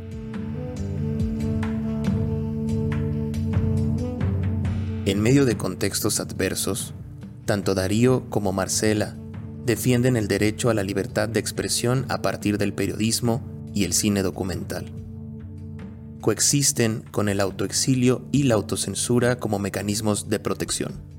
A mí me pasó que la policía está frente a tu casa, hay un día en el que va a ocurrir una manifestación o algo, ese día o el día anterior tienes a eh, tu casa rodeada de policías, no puedes salir, ni siquiera botar la basura, porque están ahí al lado tuyo. Si lo haces, están al lado tuyo y caminan todo el tiempo. Hay patrullas, si tratas de escapar, puedes pasarte una temporada en prisión.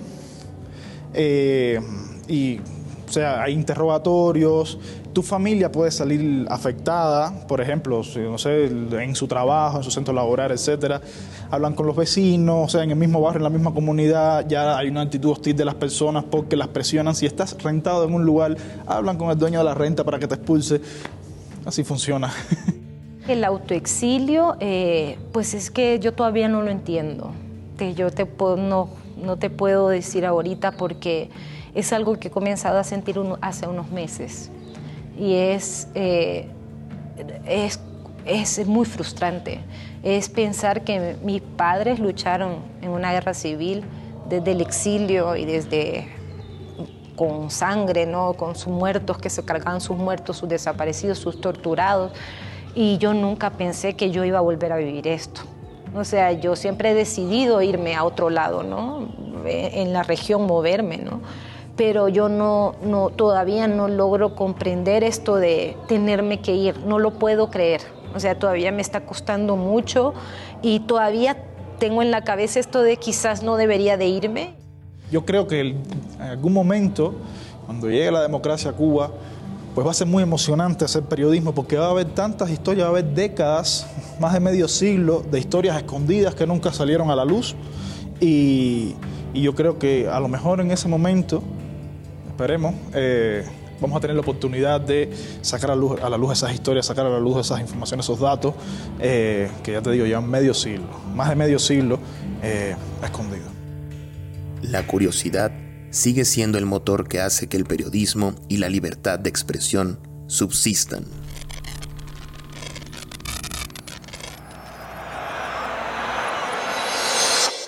Visita corrientealterna.unam.mx Pues César, muchas gracias por ese trabajo. Muy interesante todo lo que mencionan estos periodistas de Cuba, de El Salvador, cómo funcionan las cosas en, el, en sus países. Son realidades distintas, pero donde el periodismo se ha visto seriamente afectado. Sí, es, son testimonios muy fuertes, desde luego que contrastan con la complejidad del ejercicio periodístico en la actualidad y bueno, pues les invitamos a, a que se den una vuelta por, por la página de Corriente Alterna para que puedan tener pues más información precisamente sobre este proyecto de investigación. Muy bien, bueno, pues ahí dejamos la página corrientealterna.unam.mx para que puedan conocer más de estos testimonios desde las personas que han vivido desde dentro estas situaciones, como el caso de Cuba, que hay mucho que hay mucho que decir y como mencionaba Darío, ¿verdad? Se llama el periodista. Darío Alemán, sí. Darío Alemán, eh, pues el periodismo independiente que trata de llevar a cabo o trató de llevar a cabo allá en Cuba y que solamente, pues prácticamente se podía ser periodista si estás afiliado al régimen o el caso también de, eh, de la periodista de El Salvador que nos plantea dos países, el que ve o el que ofrece Bukele hacia el exterior y el Bitcoin y otro que es también este del periodismo que está retratando la realidad de El Salvador. Pero bueno, estas y otras historias ahí en Corriente Alterna. ¿Algo más que quieras comentar, César? Pues nada, agradecer mucho por el espacio y bueno, pues que, que nos sigan porque todavía viene más trabajos precisamente sobre, sobre este tema. Muy bien, pues qué interesante y muchas gracias por esta, por ese trabajo. César Gutiérrez, muy buenas tardes. Muchas gracias. Hasta luego. César Gutiérrez forma parte de la Unidad de Investigaciones Periodísticas de Corriente Alterna. Y bueno, queremos mandar saludos a eh, JK Tlaxcala, que nos escucha desde Salt Lake City, eh, allá en la ciudad de Utah. Y también por aquí Flechador del Sol nos pide una canción que, como saben, pues no tenemos tiempo de pasarlas completas, pero un pedacito sí. Y esta canción, ¿cuál era? Es la de, nos dijo Ricardo Aute, pero más bien es Luis Eduardo Aute con Rosas en el Mar, aunque sea un poquito esto con Luis Eduardo Aute.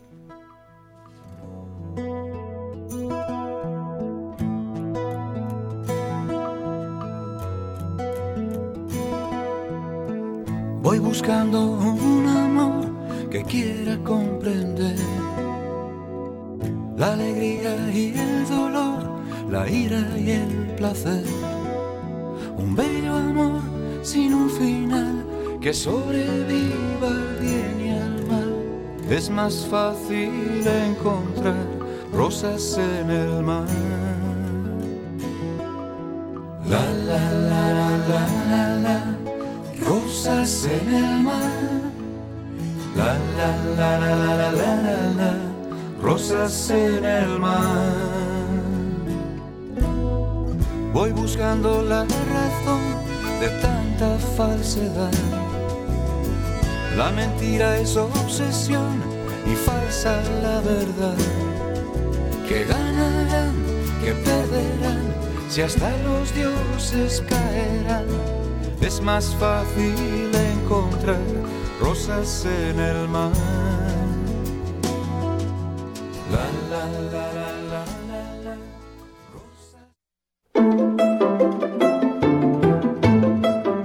El refractario RU con Javier Contreras. Maestro Javier Contreras, le damos la bienvenida a este espacio, maestro en Derecho y en la FESA Catlán, en la Facultad de Derecho y en la FESA Catlán. ¿Cómo estás? Buenas tardes. Hola, ¿qué tal, Deyanira? Muy buena tarde para ti, para todo nuestro amable auditorio en Prisma RU. Nos va eh, llegando al final de la semana y con ello, pues las noticias no paran y sobre todo aquellas que me parecen de especial relevancia para una semana tan caótica como ha sido esta, cuando menos como en los términos político-electorales. Quisiera comenzar por lo siguiente. Un tema muy interesante que para muchas y muchos pasó como desapercibido, pero fue una sentencia de la primera sala de la Suprema Corte de Justicia de la Nación, donde se determina que la Cámara de Diputados cometió un error y un fallo, una equivocación al retirarle presupuesto al Instituto Nacional Electoral. Queridos radioescuchas, tal vez ustedes recuerden que en este mismo espacio discutimos bastante acerca del tema, acerca de los proyectos de presupuesto de la Federación, de cómo había pedido el INE ciertos recursos, se le recortó y que con ello se llevó a cabo eh, pues este proceso de revocación de mandato, donde los consejeros generales del INE, particularmente su presidente, Lorenzo Córdoba, se quejaba amargamente sobre esta reducción presupuestal.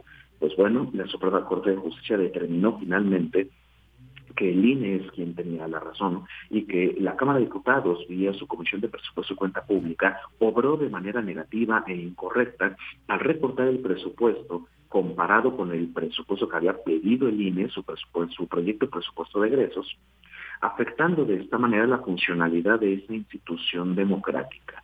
¿Cuál es la parte delicada y más importante de todo esto? Pues primero, que se sienta un precedente de que las planeaciones, las proyecciones presupuestales que realizan los órganos autónomos o cualquier institución del Estado mexicano debe ser respetado por la Cámara de Diputados. Ojo, lo pueden modificar, eso es facultad constitucional. Pero si sobre todo se trata de una reducción de presupuesto, lo tiene que ser de una manera adecuadamente justificada, fundada y motivada, sobre todo técnicamente. Es decir, que justifique bien la Cámara de Diputados el por qué se le va a reducir ese presupuesto. De acuerdo con la Suprema Corte de Justicia, esto no pasó. Y la sentencia marca que se debe volver a sesionar esa Comisión de Presupuesto y Cuenta Pública para hacer los ajustes correspondientes y eventualmente convocar al Pleno de la Cámara de Diputados para hacer los ajustes presupuestales. Se trata de una sentencia muy importante y sobre la cual el propio presidente López Obrador pues no salió nada contento con respecto a ella, anunciando un posible ajuste de tuercas nuevo respecto de la austeridad republicana para alcanzar un estadio superior, como él lo llama, pobreza franciscana.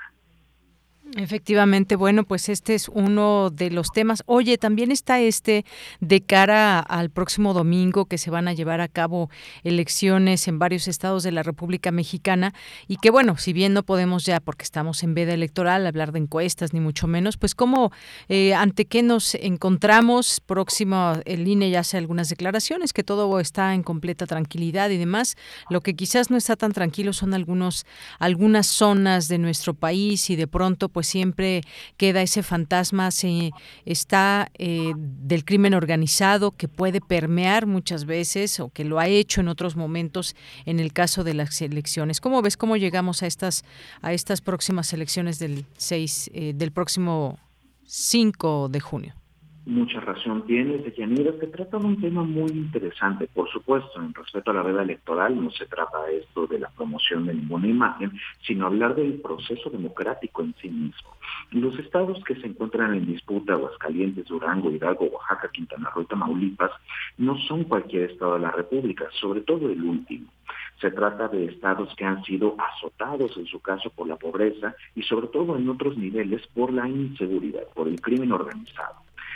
Eh, la organización de elecciones que lleva a cabo el Instituto Nacional Electoral y, por supuesto, sus OPLES, los organismos públicos locales electorales, pues no está libre del amago de la violencia. Y hemos visto cómo entre diferentes candidatos de los distintos signos políticos se han acusado mutuamente sobre alianzas con el crimen organizado, pactos mafiosos y otras problemáticas que llevan a un ambiente electoral cuando menos enrarecido.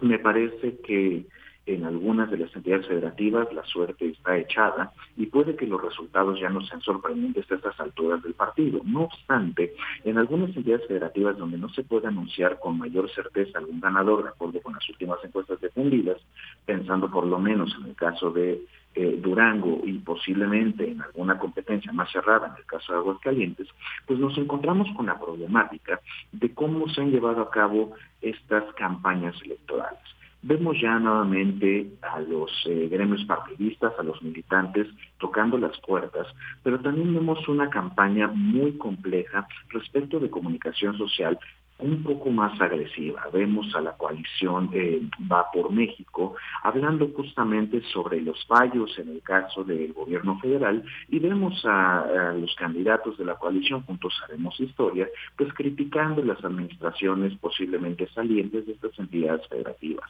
Me parece que en términos de violencia se trata de un reto bastante grande que tiene la autoridad electoral y por supuesto la mesura que se esperaría también de las y los diferentes candidatos en estas, eh, en estas contiendas electorales. Me parece que una de las partes más importantes que tendríamos que resaltar de cara al domingo es invitar a la ciudadanía a que se presenten a sus urnas y que voten por la opción que consideren correspondiente, por supuesto sin tener que arriesgar absolutamente nada y pensando en la alta responsabilidad que tiene el Instituto Electoral para poder colocar las casillas y, por supuesto, evitar en la medida de lo posible los amados de violencia. Pero no dejemos de recordar, se trata de una tarea compartida y que no depende únicamente de la autoridad electoral, sino de las autoridades de procuración de justicia y, por supuesto, de la seguridad pública de los estados. Allí es donde tendríamos a nuestros verdaderos responsables. Pues sí, efectivamente, veremos qué sucede el próximo domingo. En su momento, pues se dieron a conocer eh, distintas encuestas, pero como dicen, la mejor encuesta o la única encuesta fiable es la que realmente eh, se lleva a cabo el día de las elecciones y ahí ya tendremos oportunidad de seguirlo platicando.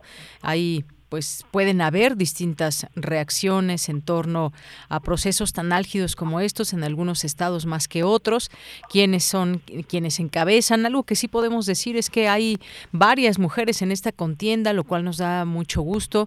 Veremos finalmente cómo quedan estos acomodos, partidos y demás y sobre todo pues pensando en un futuro muy cercano para quienes son gobernados en cada uno de estos seis estados, pues tengan la oportunidad de mejorar muchas cosas desde su calidad de vida, eh, situaciones que puedan darse a nivel a nivel local, porque también hay una un espacio para la coordinación, pero sobre todo también qué huella dejan los gobernantes en cada uno de los estados de la República, eso también muy importante. Efectivamente, Deyanira, nosotros estamos en presencia de algunos estados de la República, eh, cuando menos si resaltamos el caso de Quintana Roo y de Tamaulipas, que tienen este fenómeno de violencia muy complicado y que no se puede dejar de mirar a las administraciones salientes, independientemente de quién gane, ver qué tipo de responsabilidades se van a tener que deslindar y, por supuesto, qué procesos jurisdiccionales se tienen que aperturar en búsqueda de la justicia para las personas que han sido azotadas, afectadas por este fenómeno descontrolado de violencia. Ahora bien, es un gran apunte que realizas, me parece estupendo, cuando hablamos de la cantidad de candidatas que ahora están en las urnas en esta contienda. En caso de que sea la mayor parte de ganadoras mujeres, estaremos ya en presencia de un escenario de la geografía política nacional, donde vamos a tener el mayor número de gobernadoras en la historia de nuestro país y que eventualmente podrían ser mayoría versus la figura masculina como gobernador. Esto me parece que es algo cuando menos de celebrarse y de reconocerse plenamente en los anales de nuestra historia mexicana. Muy bien. Javier, ¿algo más que nos quieras comentar?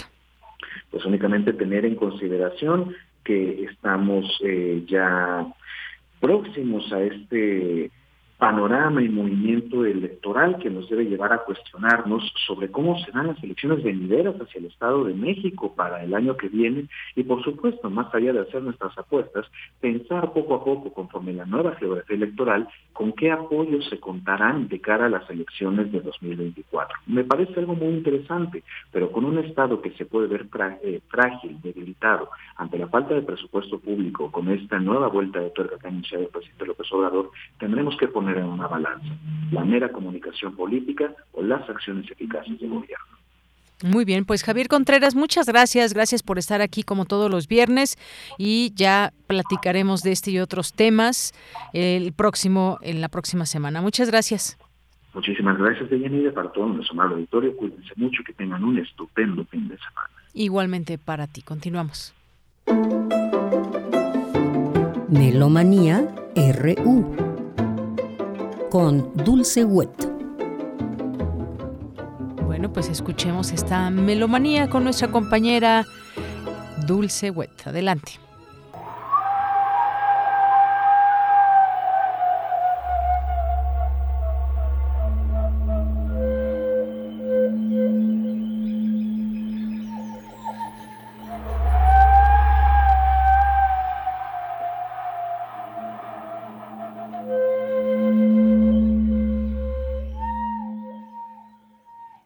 Buenas tardes, muy buen provecho, muy buen viaje.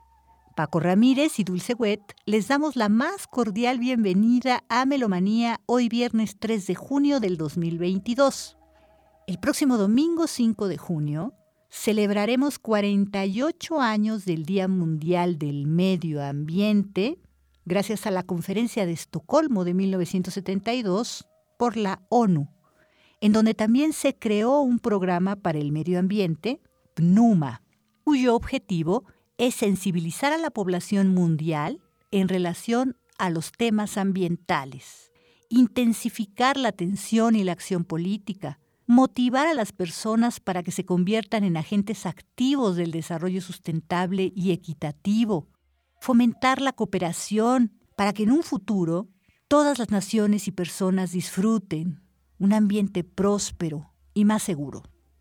Estamos escuchando un álbum titulado Aera, Cuentos de un planeta que respira, en donde las integrantes del dúo Sansus, Liz Beyerink y Aura Rascón Pansuri y el Didgeridoo.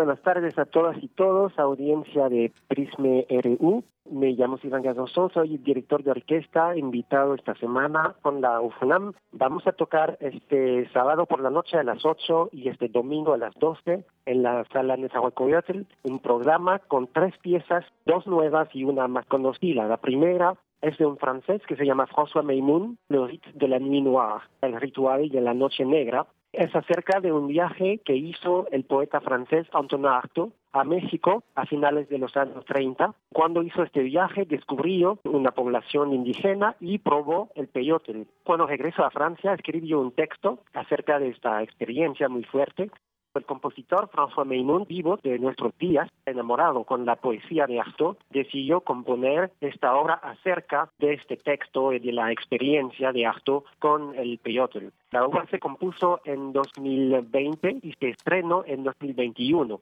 Esta semana vamos a tocarla por segunda vez en estreno mexicano.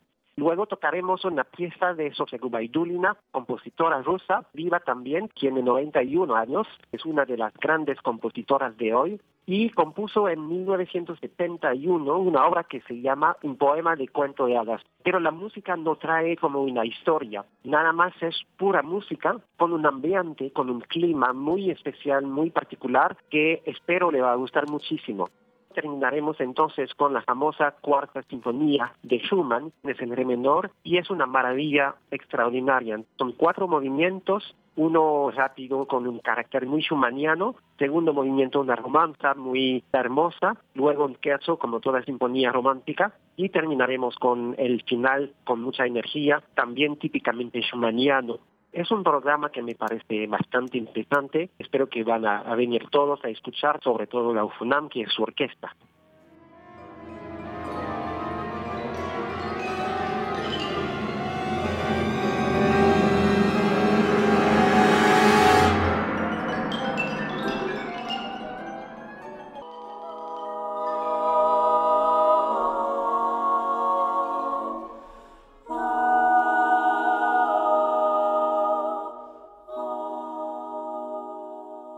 Amigos melómanos de Prisma RU?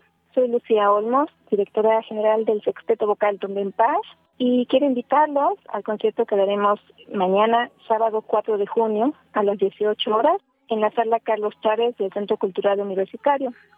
Escucharán música vocal de Ebert Vázquez, José Córdoba, Diana Circe y Gabriela Ortiz, entre otros compositores mexicanos. La entrada general es de 130 pesos. Los invitamos para que disfruten con nosotros de este concierto de música contemporánea mexicana. Acompáñenos.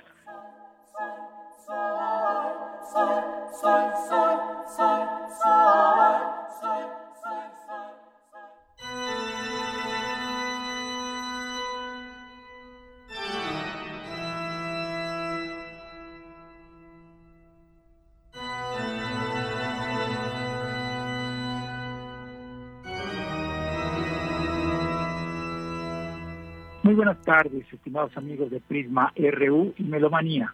Soy Gustavo Delegado Parra, organista, compositor y director del Festival Internacional del Órgano Barroco. El día de hoy me trato de estar nuevamente con ustedes para invitarles a nuestro próximo concierto de órgano, que tendrá lugar el domingo 5 de junio, pasado mañana, a las 15 horas, en la parroquia de San Agustín, en Horacio 921, Polanco, Ciudad de México. La entrada es libre. En esta ocasión tenemos la presentación de los organistas, alumnos míos de la Facultad de Música de la UNAM que están por regresar en su proceso de titulación, excelentes, de verdad, muy recomendables. El programa va a consistir de las siguientes obras. La primera de ellas es la sonata en trío en mi menor, BWV 528 de Juan Sebastián Bach. Es una música maravillosa y, digo, muy demandante. Después tendremos el coral número uno en mi mayor, FW 38 de César Frank. Estamos celebrando justamente los 200 años de su nacimiento. Estamos incluyendo obras de este importante compositor en los conciertos del festival. Van a ser interpretados por Carlos Portugal.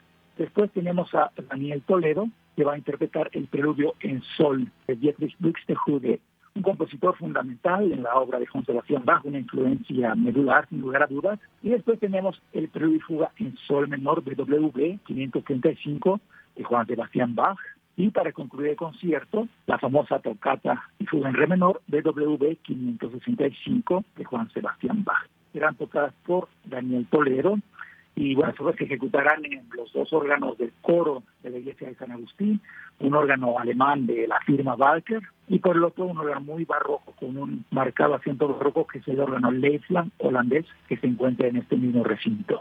La entrada es libre, será un gusto que nos acompañen. Muchas gracias.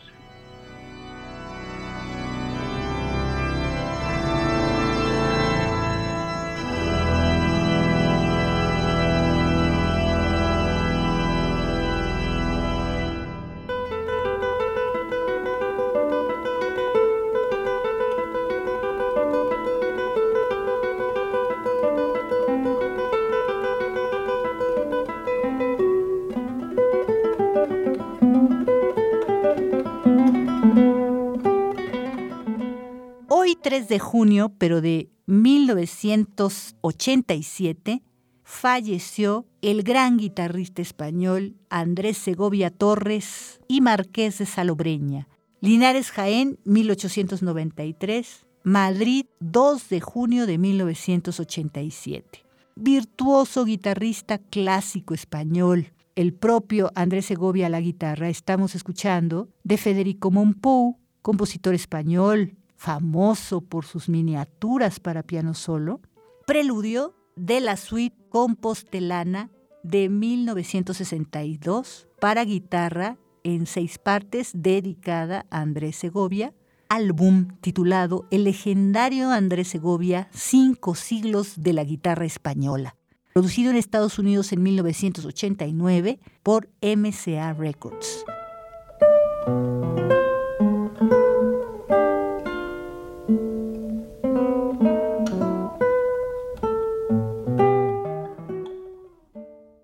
Y hasta aquí Melomanía de hoy viernes 3 de junio del 2022. Paco Ramírez y Dulce Wet les deseamos un largo y provechoso fin de semana. Nos escuchamos muy pronto.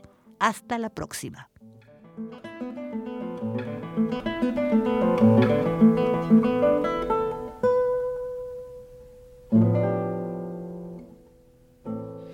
Bien, pues llegamos al final de esta emisión. Muchas gracias por su participación, por todos sus comentarios que nos hicieron llegar. Qué bueno que opinen y que, aunque sean opiniones encontradas, por supuesto, cada una, todas y cada una de sus opiniones valen y cuentan y aquí nos gusta también compartirlas a su vez con otros y otras radioescuchas. Nos escribe por aquí el profesor, profesor industrial, así se llama en Twitter, y nos dice que su hija, alumna de la Facultad de Economía de la UNAM, es fanática de usar bicicleta, pero hace dos días otro ciclista la golpeó por detrás y su niña salió muy lastimada de su pierna izquierda y requirió puntos de sutura en, su ingle. No tengo nada que celebrar. Qué, lástima, eh, profesor industrial, lo que le pasó a su, a su hija, pero déjeme decirle algo, la culpa no fue de ella, fue de una persona quizás imprudente que pues no midió la distancia y pues llevó a cabo esta situación que le provocó eh, que se lastimara seriamente. Algo que yo puedo decir también es que no hay que temerle de pronto aquello, no la bicicleta en sí no es la que hace daño, sino la imprudencia de las personas que a veces no saben manejar y me refiero a los propios ciclistas, automovilistas o, motociclistas. Hay que tener mucho cuidado pero sobre todo también hay que hay que respetar para que para que todos podamos tener una sana convivencia, porque no podemos dejar de utilizar la bicicleta cuando eh, pues muchas personas han tenido accidentes. Claro que es por supuesto lamentable y pues ojalá que menos accidentes existan. Eh, hay personas que incluso pues mueren, lo sabemos, cuando una persona pues que no invadió los carriles de ciclistas pues ha golpeado y ha dejado seriamente lesionadas a las personas o incluso las ha llevado a la muerte. Muchas gracias por comentarlo. Armando Cruz, muchas gracias por la complacencia. Buen fin de semana para todo Prisma RU y sus radioescuchas hasta el lunes. Gracias Armando, un abrazo. El Zarco también, muchos saludos aquí que te mandamos. ¿Y quién más por aquí antes de despedirnos? Nos dice cadena de oración para que regrese Pink Floyd al intro de, de Refractario. Gracias, Arco. Eh, Corriente Alterna, no se olviden de seguir también esta cuenta. David García dice, la cosa es no dejar de pedalear. Efectivamente, David García. El doctor Eduardo Rosales le mandamos también muchos saludos a través de este espacio. Y nos vamos a despedir con una canción que pidió quién. ¿Quién pidió la canción? A ver, cuéntenme, se me fue. ¿Quién pidió la canción de Bicycle Race de Queen? Muy ad hoc con el tema de hoy del Día Mundial de la Bicicleta y pues nos quedan algunos minutitos para disfrutar de esta música por lo Eduardo Mendoza. Eduardo Mendoza es quien pide esta canción. Por lo pronto, gracias, gracias Marco, Michelle, don Agustín Mulia, eh, Denis y aquí en el micrófono se despide de Yanira Morán. Nos escuchamos el siguiente lunes. Se quedan con Bicycle Race de Queen.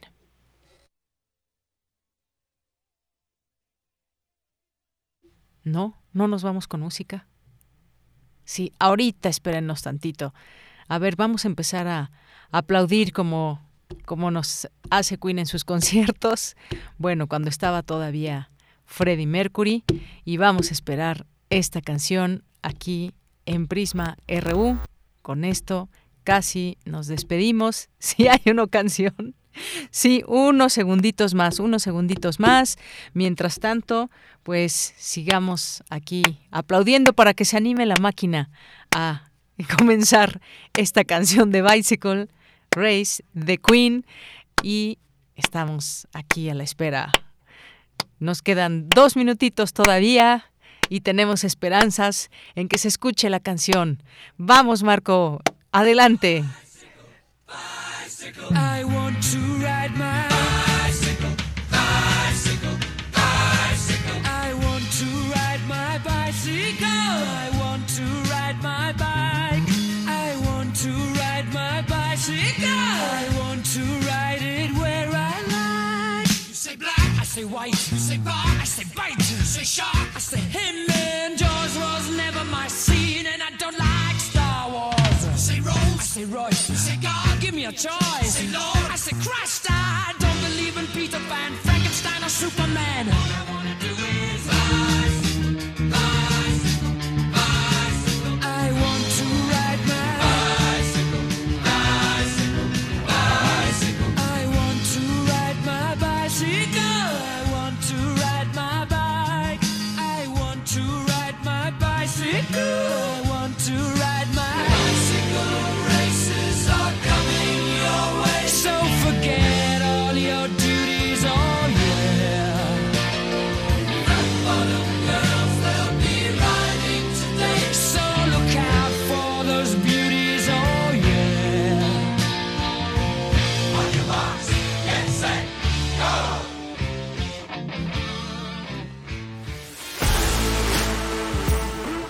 Radio UNAM presentó Prisma RU.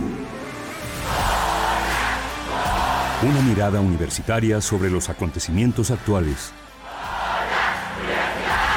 Prisma RU. Relatamos al mundo.